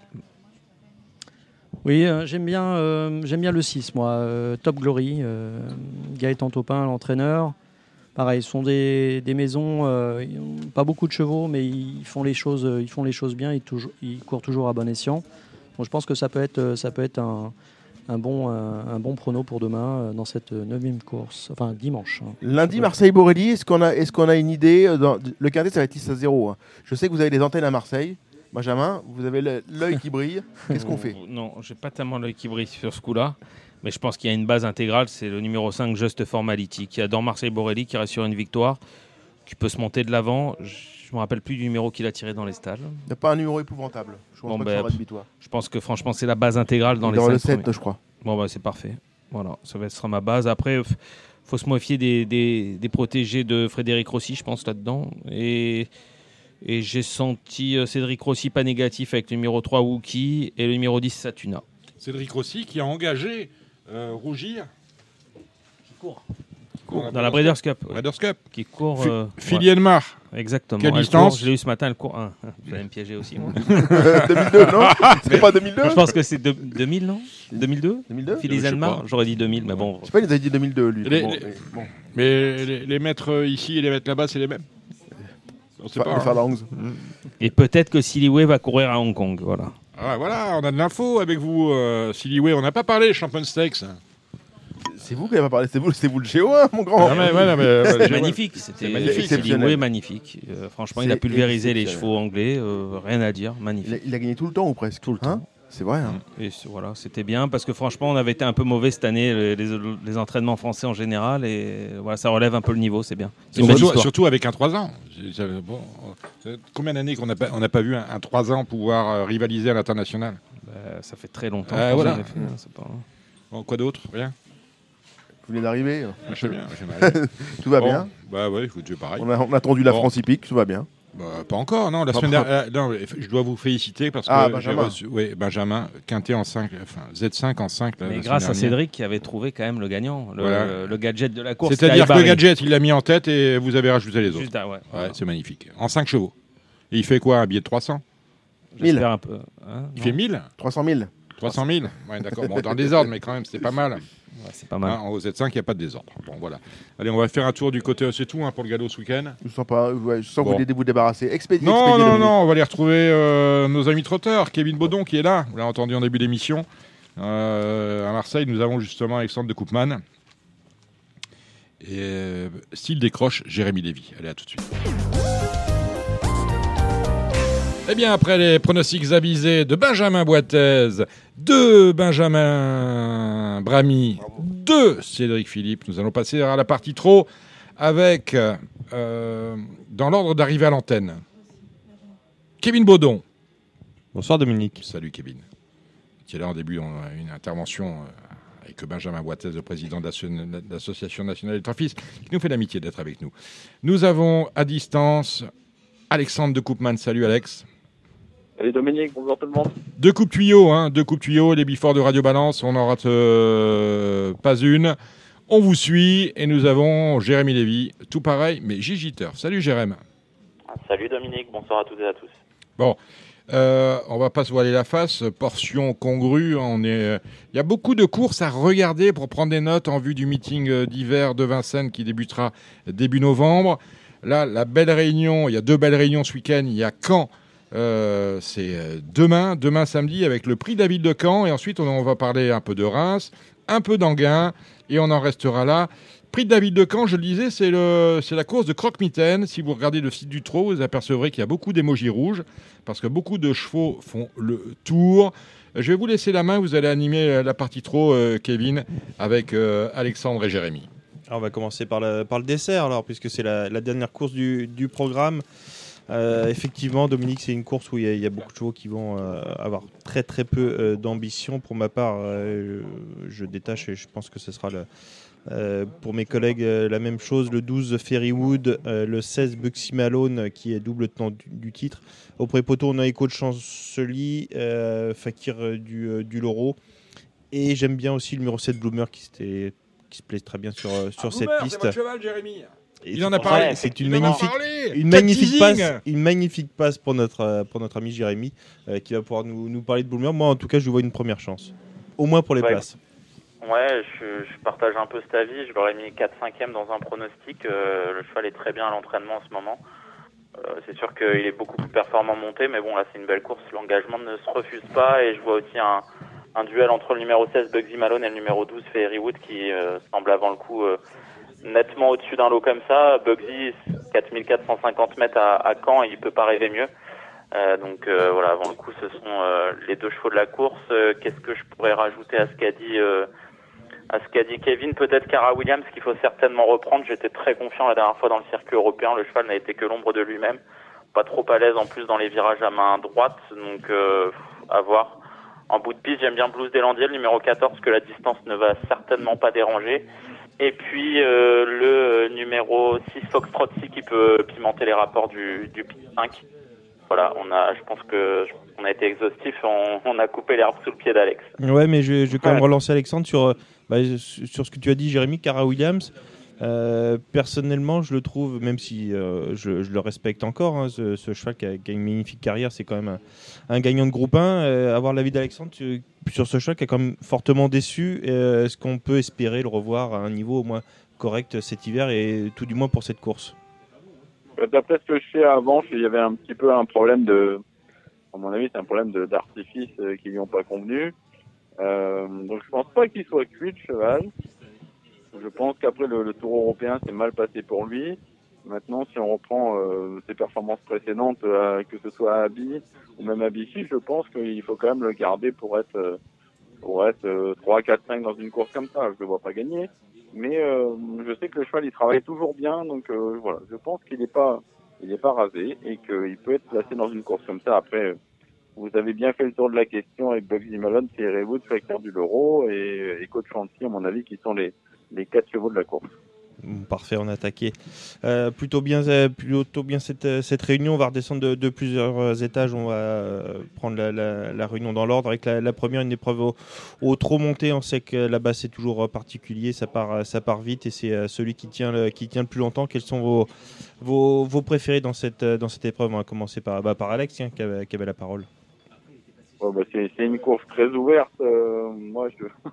je vais peut-être pas me lancer. Si vous voulez un petit outsider, attention à l'As euh, Amarant Spark qui a très bien couru la dernière fois dans la course de rêve.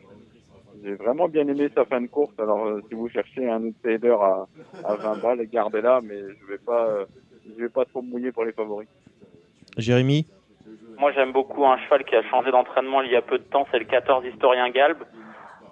Pour ne rien vous cacher, j'avais même, je m'étais même renseigné pour, pour voir s'il était à vendre à un certain moment.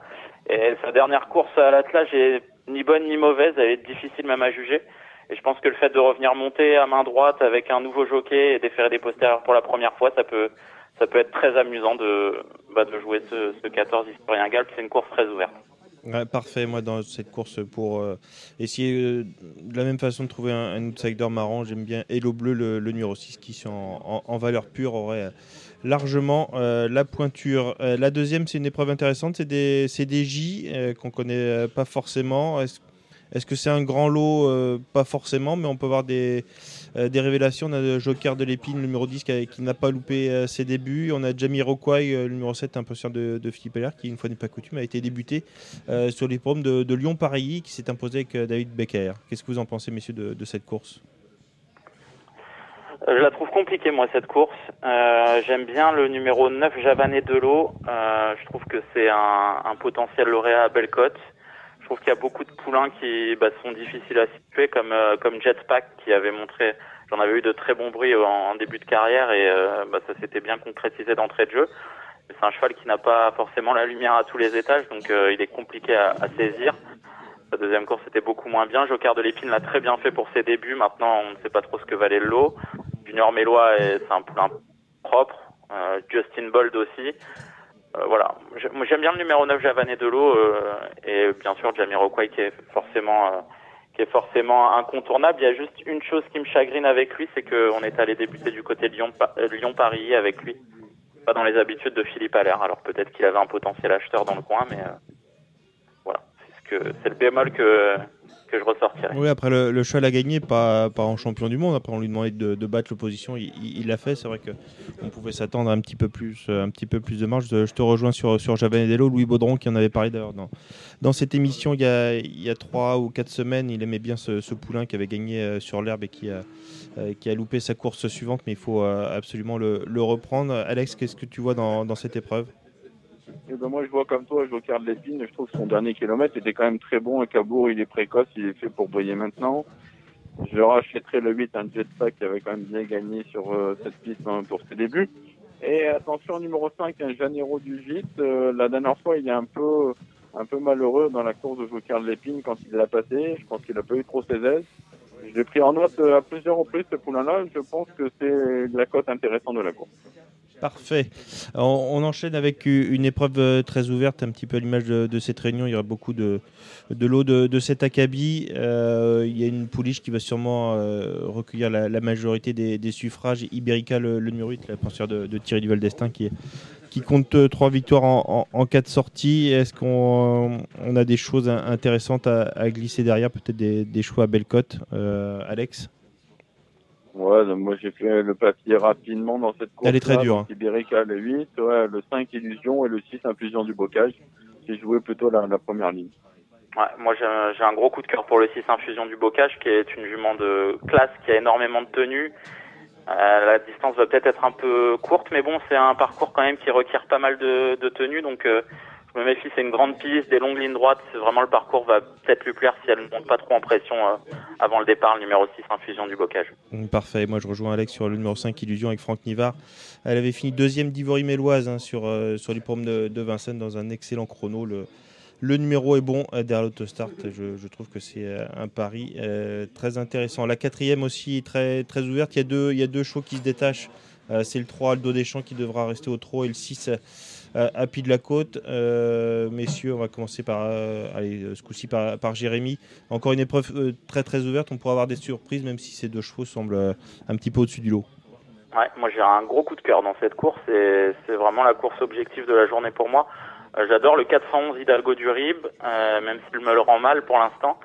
Un cheval qui a réalisé deux courses de, réapparition très propres, surtout euh, bah, la dernière à Gragne, on ne s'est pas trop occupé de la course. Cette fois-ci, sera déféré des antérieurs, plaqué des postérieurs. On connaît euh, l'habileté de son entourage pour euh, pour déférer les chevaux et je trouve vraiment qu'il fait face à une, un lot à sa portée et je pense que la piste de Caen est parfaite pour lui. Euh, et je lui associe le 6 Sapi de la Côte, le 16 Here We Go qui vient de s'imposer à Graigne. Et j'aime bien pour une cote le numéro 4 Eliossi, euh, pour qui la piste va être euh, bah, une, une bonne piste pour lui. Mais voilà, le 411 Hidalgo du Rip, ça va être euh, pas loin d'être mon objectif de la journée à, à Caen. Parfait. Ouais, moi, je suis d'accord avec Jérôme. J'ai- J'ai un gros coup de cœur pour ce cheval-là. Il avait quand même gagné en, en 13 sur les 2007 de Vincennes, mais après, il reste compliqué. Mais je pense que c'est vraiment le cheval de classe du lot. Et euh, le 6 à Pied de la Côte, hein, je sais que Sébastien Garato l'a toujours beaucoup aimé. Il retrouve Eric Raffin avec qui il n'a jamais été battu. Euh, voilà, c'est un cheval qui n'a besoin de personne et qui mérite un, un large crédit dans cette épreuve. Donc 11 et 6 pour moi. On retrouve des chevaux un peu plus connus de- des turfistes avec une épreuve euh, qui euh, ne réunira que, que 12 partants puisque le 13 euh, Briotillard euh, est forfait. Une épreuve sous la selle avec euh, des chevaux euh, bien connus. Est-ce qu'on peut s'attendre à une, une arrivée logique? Oh ouais, il y a un cheval qui a remontré du mieux. La dernière fois, c'est le 609 Émir de Robomar. Il a vraiment été très bon, alors que pour sa rentrée euh, montée, c'était plus que moyen, enfin injugeable quoi. Et là, avant le coup, voilà, les deux chevaux de la course, c'est le 9 Émir de Robomar et le 5 Elino Pilou qui s'est un petit peu asphyxié la dernière fois à Angers. Il sera mieux sur 2004 à, à Caen.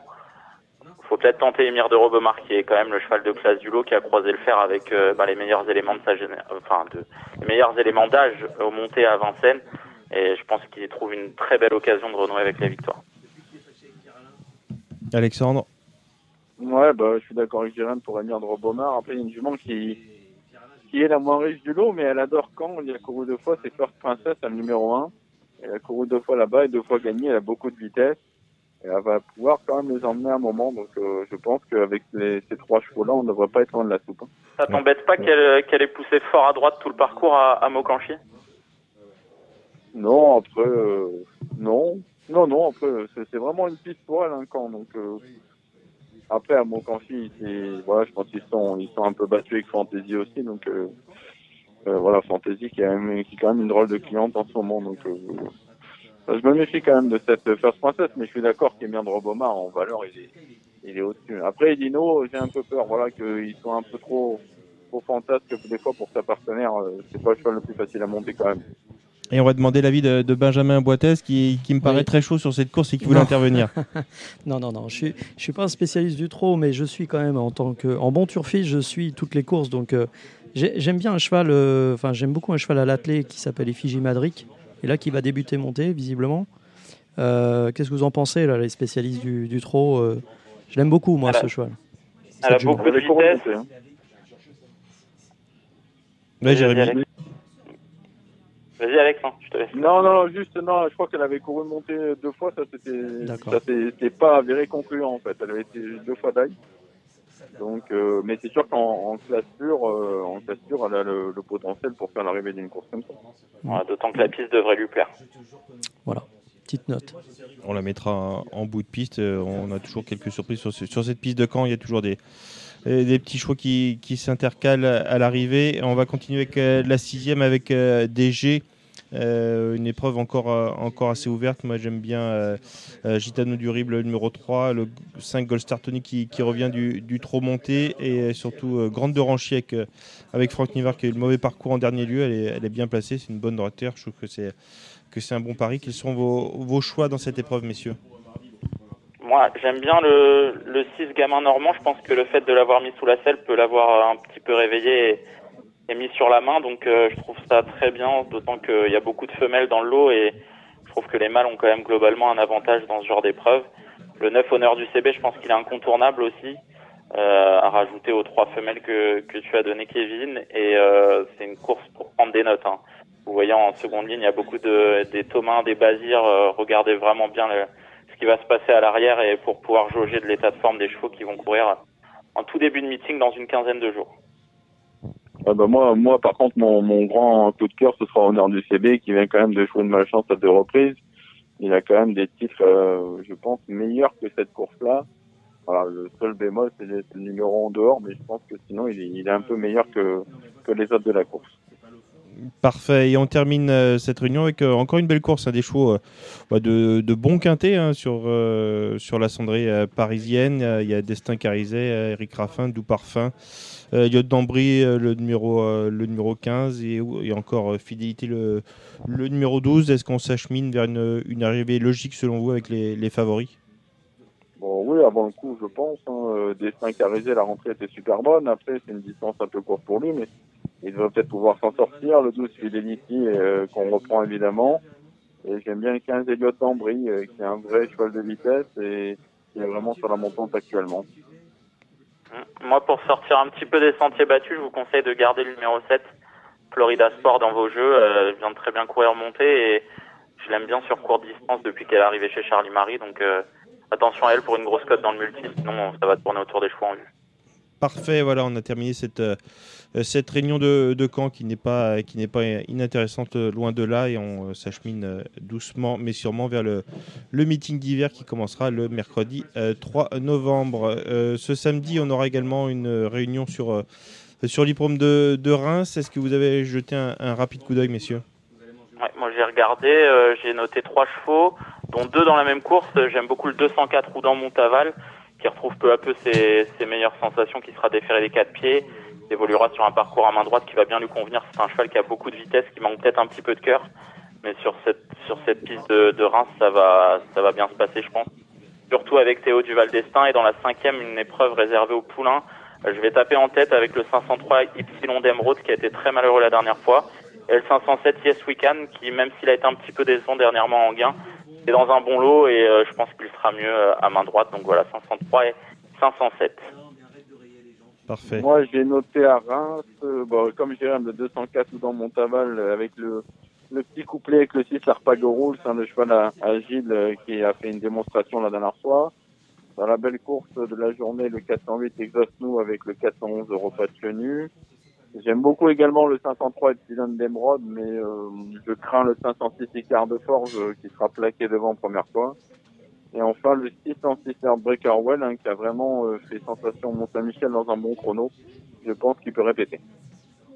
Nickel pour cette réunion de, de Reims samedi. On va passer dimanche avec une semi-nocturne. Hein. Il y aura il y aura les galopeurs en, réunion 1 et du côté de Paris, enfin en région parisienne, on aura Anguin en, semi-nocturne avec euh, une réunion avec euh, pas mal de, courses européennes et ce sera justement la, première qui, nous intéresse avec euh, Ibra Boko, Jean-Michel Bazir. Est-ce que selon vous, il peut, peut s'imposer Un choix qui est peut-être en retard de gain?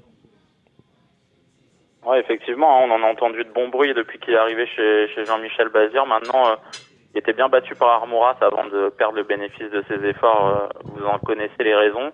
Moi, je vais reprendre en confiance le 118 Kilaxmi qui a beaucoup tiré la dernière fois en tête. Là, son positionnement en seconde ligne va être un atout pour lui. Euh, Philgood des Bois, là, c'est incontournable. Et je serais tenté aussi de reprendre le numéro 9, Coman Hugo, qui a eu un parcours cauchemardesque la dernière fois et qui peut prendre une place à Belcote.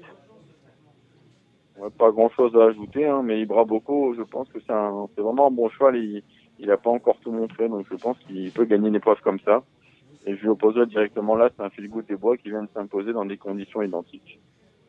On continue avec la deuxième épreuve qui est encore européenne avec des chevaux de, grande qualité. Jérémy, tu as, parlé d'Armour As qu'on retrouve avec euh, le numéro 3, euh, personnellement, j'ai un énorme coup de cœur. Je ne sais pas si c'est pour, pour aujourd'hui, mais c'est un cheval qu'on va sûrement toucher euh, prochainement. c'est le numéro 12, Digital Races, qui a des très bonnes lignes, alors même si c'est une ligne perdante évidemment mais c'était euh, quand même Calgary Games. Euh, voilà, il a terminé deuxième de, de ce cheval qui sort de, l'ordinaire. Euh, moi, ce sera mon, mon gros pari dans cette épreuve, et même si c'est pas là pour cette fois, il faudra le, le suivre en confiance. Il a intégré l'effectif les, de, de, Fabrice Soulois.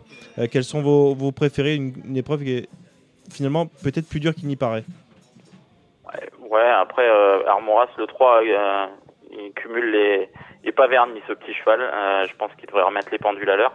Et il faudrait que je me penche sur la sur la course de Digital Races la dernière fois. C'est vrai que avant le, avant le départ, pas si mal, Fabrice, hein. ouais, Mais il pas mal. Hein. En, disait du bien et il disait aussi que le cheval était arrivé très récemment dans ses box, donc il n'avait pas pu euh, bien travailler dessus. Euh, je serais tenté de reprendre le 206 Hermes Pat aussi, qui, bah, qui, dont les dernières sorties ne reflètent pas la, la réelle valeur, il se plaît bien en gain en plus, donc euh, à mon avis, il faut le reprendre. Un cheval qui a eu des ambitions euh, semi-classiques. Euh, Alex, pour toi, dans, cette épreuve? Oui, bah, Armoras qui sera nettement mieux départ lancé, donc on le reprend. moi, je reprendrai également le 4 Exodus Brick. C'était pas mal l'avant-dernière fois. J'aime bien le 2 Gallardo Cagne hein, qui adore la piste d'engain et qui vraiment se transforme actuellement. Et je me méfierais également, comme toi, de ce Digital Race le numéro 12, qui je trouvais que la dernière fois c'était pas mal du tout. Donc euh, ça peut faire un petit multi sympa. Alors on enchaîne avec euh, une épreuve pour, euh, pour, des, pour des femelles. On, va entamer cette, le, le, milieu de réunion, on va dire, qui est un petit peu plus creux, avec une épreuve qui n'est pas si facile. Qu'est-ce que vous voyez dans, dans, cette course? Bah, Digalia, la, la concurrente étrangère suédoise, va, va, être certainement la favorite. Maintenant, il n'y a pas non plus une, une heure de marge et je pense qu'on peut lui opposer le 7 Fabulous Fini qui se plaît énormément à, à Anguin, qui avait même été très surprenante cet été un, un jour à, face à une opposition très relevée puisqu'elle battait favori de Liton, il me semble. Et euh, là, Fouque du dollar qui revient très bien, qui se plaît 2100, donc euh, voilà. C'est une course assez compliquée ça. Après, c'est vrai que Adigala, le dernier coup dans la course de race, elle fait tout donner au vent quand même, donc je pense qu'elle peut, elle peut prendre sa revanche sur Fouque du dollar. Euh, et comme toi, Fabulous Fini, qui avait euh, gagné très plaisamment sur, sur cette piste, donc euh, peut-être trois partants. Alors on enchaîne avec une compétition qui va peut-être réserver des, des, surprises. Elle est, elle est vraiment pas facile, même s'il n'y a pas forcément énormément de, de partantes, messieurs. Est-ce que Galacté de Chenu est, est, une bonne favorite? On a également Goldie Star, le, numéro 4, qui, qui vient de s'imposer. Ça va être tout ou rien avec Galacté de Chenu. Hein. Moi, il y a, une, y a une, une jument que j'aime bien qui à mon avis faut la reprendre en confiance, c'est le 406 Gabana. C'était vraiment très bien avec un bonnet fermé l'avant-dernière fois et la dernière fois elle s'est montrée rapidement fautive. Je pense qu'il faut, il faut vraiment la reprendre en confiance. Mais ouais, Galacté de Chenu, ça va être tout ou rien. Ah, bah, 13-2 la dernière fois, c'était quand même euh, très très bien. Donc je pense que si elle répète ça, euh, elle sera pas facile à déloger. Et Goldie Star, euh, la petite Goldie Star numéro 4 qui, euh, qui est impressionnante parce que, parce que la dernière fois, elle marchait 13 6 à 2007 à Cabourg. Donc euh, voilà, il va falloir encore compter avec elle, mais je pense que Galacti est un peu au-dessus. Allez, on enchaîne avec une épreuve pour, euh, pour euh, des 4 ans. La, favorite sera sûrement Alma Damer, l'entraînement de, Charles Dreux, la drive d'Eric Raffin. ça paraît très très compliqué derrière et j'ai envie de dire qu'il peut presque tout arriver. Quels sont, quels sont vos choix? On va commencer par, par Alex. Oh bah, je suis comme toi, Alma Damer. Je trouve que c'était bien le dernier coup là pour la rentrée après sa, sa disqualification. Elle va être plaquée devant euh, première fois euh, avec Eric Raffin. Je pense que c'est c'est une favorite intéressante. J'ai assisté à la victoire de Holland Nap en dernier lieu euh, sur les programmes de Borelli. Elle gagnait avec de la marge. Euh, voilà, et Romain Dorieux était très confiant ce jour-là. Là, il va la plaquer devant. je pense que c'est pareil, il va falloir compter avec elle. Euh, moi, j'aime bien Historia 4, qui est la concurrente de classe du lot, et je pense qu'elle est capable même de gagner si elle est sage. Maintenant, il va falloir que Thomas Lévesque soit très en forme pour la tenir au trot. Parfait, on continue avec euh, une épreuve euh, pour des I. On aura le, frère de, Dijon qui s'est plutôt bien imposé hein, sur l'hippodrome de, de, Rambouillet en, poulain perfectible. là, il monte quand même de, au moins d'un échelon avec, avec ce numéro 10. Est-ce qu'on on peut en faire une, une base solide? C'est encore très ouvert. Ouais, t'as passé la sixième. T'as passé la sixième, la course montée là? Ah oui, oh. mais, mais moi j'avais rien dedans. J'ai sauté la course, effectivement. Ça me dérange pas. Ça m'arrive aussi. ça me plaît pas non plus. J'aimais bien Flamenco Giel dans la sixième, euh, avec qui ça sera encore tout ou rien. C'est un cheval particulier, mais. Euh... On peut passer à la septième. Oui, j'ai voulu aller trop vite parce que effectivement cette course ne, ne m'inspirait guère non plus. Mais on note, on note ton, choix, Jérémy, quand même, pour, euh, pour cette course. Dans la septième, moi, j'aime bien le numéro 5, I Love You Tech. Euh, un poulain que, que j'aime beaucoup, qui a de la vitesse. Il n'est pas forcément précoce. Il m'a beaucoup plu hein, le mois dernier à Vincennes. Euh, je sais que la famille Nathalie Gelpierre et Yannick Pierre l'aiment bien d'ailleurs. Donc voilà, avec le 5 en première ligne, il va falloir compter avec lui pour, pour finir parmi les trois premiers. Euh, pour moi, c'est un tout tout petit lot. Hippolyte, le 6 sera beaucoup mieux sur euh, une courte distance. J'ai un abonnement en cours sur le numéro 11, Hippolyte de Tiezac, qui me fatigue un petit peu, mais faut le garder dans les, dans les multis. Il y aura 40 contre 1 cette fois-ci. Et, il est capable de réaliser un numéro. Et on peut rajouter pourquoi pas le, numéro 3, le, Ibrahim Durib, qui sera une nouvelle fois euh, plaqué, qui n'a pas, une grosse marge, mais qui, qui découvre des, conditions intéressantes. Et on termine euh, cette réunion avec, euh, avec des J. Il y aura notamment le, numéro 6, c'est John Wick, qui réalise pas forcément un début de carrière très très encourageant, mais je sais que Romain Dorieux l'aime beaucoup. Il fait partie de ses meilleurs, de ses meilleurs deux ans. C'est un produit de, de Dijon et on, dans cette course où qui s'annonce finalement euh, assez difficile à, déchiffrer. Il va surtout rester au trot. On a vu euh, notamment le 13 Joker de Janeiro euh, qui a loupé ses débuts mais qui a montré quelque chose en, retrait. Donc c'est vraiment pas facile. Une course vraiment pas évidente à jouer. Ah, effectivement, j'avais les mêmes bruits hein, concernant John Wick de la part du maréchal Sébastien Griset qui faire ses chevaux, qui fait les chevaux de Romain Durieux. À qui je passe le bonsoir d'ailleurs. effectivement, Joker de Janeiro, il a on vient à Paris directement et Fabrice Soulois vient rarement à Paris pour rien avec ses poulains. Donc, euh, euh, bah voilà, va falloir euh, faire un choix après les, les hits et les canters, mais à mon avis, Joker de Janeiro, il est à suivre de très très près. Moi, je pense que c'est un autre, un autre poulain de qualité. je, vous rejoins sur John Wick. D'ailleurs, j'ai bien aimé quand même son comportement après, après sa disqualification la dernière fois. Et, idem, j'ai, j'en ai parlé avec Romain Derieux la dernière fois que je l'ai vu, il, m'a dit un nom, il m'a donné son là. Donc euh, je pense qu'il faut le reprendre. Euh, le 13 Oscar Janeiro qui s'était euh, très bien qualifié. Et attention au 8, un Jewel hein, qui aurait, je pense qu'il aurait gagné pour ses débuts à Laval s'il n'avait pas fait la fois dans le tournoi final. voilà, je pense que c'est vraiment les trois poulains qui ressortent un peu, du lot. Maintenant, ils sont pas simples, ils sont encore bébés, mais voilà, je pense qu'il faut la regarder cette course-là et éventuellement la jouer. Ouais, moi j'appuierai euh, une nouvelle fois le, numéro 6 euh, John Wick. Voilà, si c'est pas pour si c'est pas pour dimanche, il faudra le, suivre dans les dans les prochaines semaines. Après, c'est vrai qu'au Croisé la Roche, c'était c'était pas si mal que ça. Il était un petit peu gêné euh, avant sa faute, ce qui explique qu'il se soit un petit peu perdu l'autre jour dans, le pointement. Il a fait la faute, mais comme tu disais Alex, c'était bien derrière. Donc euh, ce John Wick, il va forcément euh, rendre l'estime que lui porte euh, Romain Dorieux, son entraîneur, et ça clôturera cette réunion de, dimanche sur l'hippodrome d'Anguin. On a fini? On a fini. C'est extraordinaire. Eh bien, écoutez, il reste à remercier l'ensemble, l'ensemble de nos intervenants. Vous avez pu entendre la très belle interview de Teresa Révé, qui est auteur de La course parfaite. C'est la biographie de François Maté le maître entraîneur.